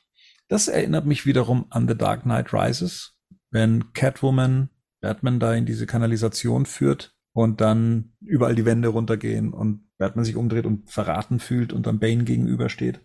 Fand ich von der Stimmung her ähnlich. Ja, finde ich auch unglaublich. Also ich habe jetzt hier nochmal viel mehr ähm, erkannt, wie sich da wahrscheinlich Nolan auch bedient hat. Und dann kämpfen sie. Da kämpfen sie und wie gesagt, hier und da fällt auch der ein oder andere Dialog, der halt hier eigentlich ähm, eher in den Gedanken stattfindet, was dann den Mutantenanführer auch nicht so na, wie die hellste Kerze auf der Torte dann dastehen lässt. Aber muss es dann wohl, um die Situation zu lösen, dass man das nicht mit in den Film einbringen kann? Batman gewinnt den Kampf letztendlich. Eben auch mit dem berühmten Satz, dass das hier ja nicht ein Schlammloch ist, sondern Der OPSer. Und ich bin der Chirurg. Ja. Das sagt er im Comic aber tatsächlich auch laut, ne? Also das Ja. ist kein Gedanke von ihm. Ja. Das sagt Ja. er tatsächlich laut. Genau. ja. Und wo es auch laut sagt, deswegen habe ich mir den überhaupt ganz lange gemerkt, den Satz, ist in der Animated Series. stimmt. In dieser einen Folge, da sagt er das Ja. auch. Was ich damals recht ähm, mutig fand, Ah, voll, ja. dass sie das tatsächlich mit äh, übernommen haben, weil es ja Exakt. doch irgendwie äh, zu erwachsen daherkam Mhm. für so eine Kinderserie. Aber ja. ja, Und dann gewinnt er der Batman. genau. Und kriegt neue Söhne dazu. Mach's doch, ne? Mhm. Da gewinnt er mal. Ja, komm, vorhin, das war kein Gewinn, ne? Ah, ein bisschen Glück gehabt auch. Ja, ja, nee, ich, ich würde sagen, sich, sich von seinem noch nicht mal äh, wissenden Sidekick aus dem Gefecht ziehen zu lassen, ist weit weg vom Gewinnen, würde Ja. ich sagen. Ja, in jeder Definition. Ja. Aber dass er jetzt quasi einen Haufen Mutanten hat, ähm, die Ja. zu den Söhnen von Batman wurden, das, Super. Ist auch, das muss auch erst mal drauf kommen, quasi, ne? Ich finde diesen Witz, der dann auch später noch kommt, dass die sich so auflitten und, und, und diese kleinen Gruppierungen sich dann wieder ein neues Idol suchen, sei es halt Bruno mit äh, äh, offensichtlichen Nazis oder sonst was, was, was es darstellen soll. Dann die Söhne Batmans, das finde ich schon auch wieder so ein bisschen einen, einen leicht zynischen Kommentar, den Ja. man da so machen kann, dass die unbedingt, also im Prinzip so nach dem Motto, ja, der eine ist jetzt weg, aber sie brauchen auf jeden Fall immer einen Anführer. Also irgendeinen brauchen sie immer. Ja, der König ist tot, es lebe der König. Genau. Hier endet ja jetzt das Comic mit dem, dem Sieg über den Mutantenanführer und eben, dass sich die Söhne eben Batman verschreiben. Mm, Ja, da, damit schließt sich so das Kapitel Triumphant und kommen jetzt eben rüber zu die Jagd äh, nach dem oder auf den dunklen Ritter, Hunt for the Dark Knight. Ist aber Cliffhanger, ne? Also du hast den Cliffhanger vergessen, weil eigentlich ist irgendwie, äh, ist ja, endet es ja damit, dass wir dann das, was im Comic schon vorher gedeutet wird, äh, dass wir halt den Joker jetzt sehen, der Mhm. jetzt aus seiner Katatonie aufwacht. Und das war damals halt der Rausschmeißer für den ersten Teil. Ne? Und äh, der Cliffhanger, um den zweiten sich auf jeden Fall zu holen. Äh, Ja. zu holen. Schlau gemacht, ja. Ist auf jeden Fall, das ist tatsächlich auf jeden Fall schlau, finde ich. Ja, ähm, ja. Ist natürlich für den Zuschauer mega räudig, äh, wenn man das Ja. ein Jahr warten muss. So, der Comic schließt das irgendwie runter ab, finde ich. Also tatsächlich, ne? Beim Comic ist gar kein Cliffhanger da. Mhm. Nee, das Ähm, da denkst du dir so, ja, okay, das ist irgendwie rund. Da könnte das fast schon fertig sein übrigens. Das könnte man sogar nach dem zweiten Band fast abschließen. Dann Ja. wäre das auch ein, äh, klar, das mit den Nachahmern ist nicht aufgelöst und so, ne? Aber als ich beim Lesen gemerkt habe, so, ich mache jetzt da halt, hab ich gedacht, ja, okay, ist eigentlich ein rund, runder Abschluss. Aber das mit dem Cliffhanger ist natürlich im Film super gelöst. Ja. Aber äh, das ist grundsätzlich so, ne, dass er die Kapitel abschließt. Das eine ist Harvey, das andere ist äh, Ja. der Mutantenführer, dann kommt hier ähm, äh, der- Joker und äh, zum Schluss eben äh, Superman. Ne? Das ist schon. Ja, ja, ja, von der Dramaturgie ist der Comic halt, obwohl er diese vier Kapitel hat, verwebt er aber diese Mhm. Kapitel Ja, miteinander. voll. Du- du- das ist du wirklich gut das, gemacht, ja. Das, das haben sie aber im Film, finde ich, du, das ist dann diese konsequente Trennen, deswegen auch dieser Cliffhanger, finde ich dann auch wiederum gut gemacht, weil auch Superman ja zum Beispiel im Film ja noch nicht zu sehen ist zu dem Zeitpunkt. Ne? Und was sie durch diesen Cliffhanger trotzdem ja auch machen, ist, ähm, was es ja quasi so, was die ja, was ja Miller hier ja auch zeigen wollte, war genau das, was wir das letzte Mal auch mit Alan Moore hatten, ist so diese Ver Verknüpfung von Batman und Joker. Also der eine kann nicht ohne den anderen leben, quasi, ne? So. Mhm. Ähm, und hier ist es jetzt halt so, okay, jetzt ist Batman wirklich wieder zurück. Mhm. Und da, dadurch wacht der Joker quasi auf. Also jetzt ist ja seine Bestimmung wieder da, ne? Gott ist wieder da, dann kann Satan eben jetzt auch wieder sein Zeug machen. So endet also der erste Teil des Dark Knight Returns Films. Wir haben damit noch die beiden Kapitel Die Jagd und der Fall vor uns und damit sicher genug Stoff für eine weitere Ausgabe, um dann auch den zweiten Teil des Films zu besprechen, sowie das Vermächtnis dieses Kultcomics. Auf jeden Fall. Ja, auf jeden Fall. Voll. Und wir müssen sicherlich auch noch mal ganz kurz drei Sätze über die äh, mäßigen Fortsetzungen sprechen. Aber das machen wir dann. Die dunklen Dafür- Ritter kehren zurück. Auf Genau. jeden Fall. Die Söhne, die Söhne Batmans. Sons of Jetzt, Batman. jetzt, jetzt fühle ich mich wieder so schlecht. Was? Weil ich ja auch noch in dem Alter bin von der Figur tatsächlich. Du darfst dann der Son of Alfred sein.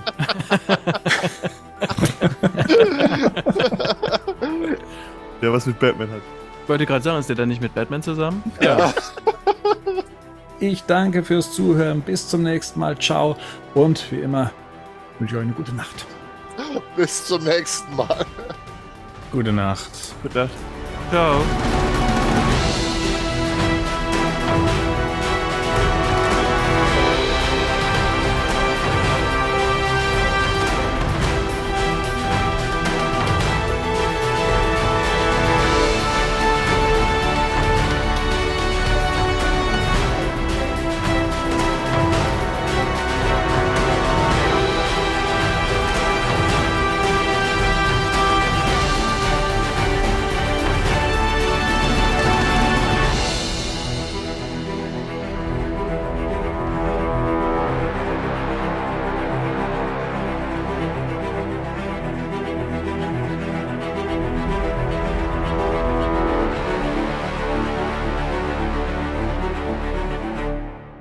Batman News Badcast ist ein Podcast-Projekt von Fans für Fans. Batmannews.de und der Badcast stehen nicht in Verbindung mit Warner Bros. oder DC Comics.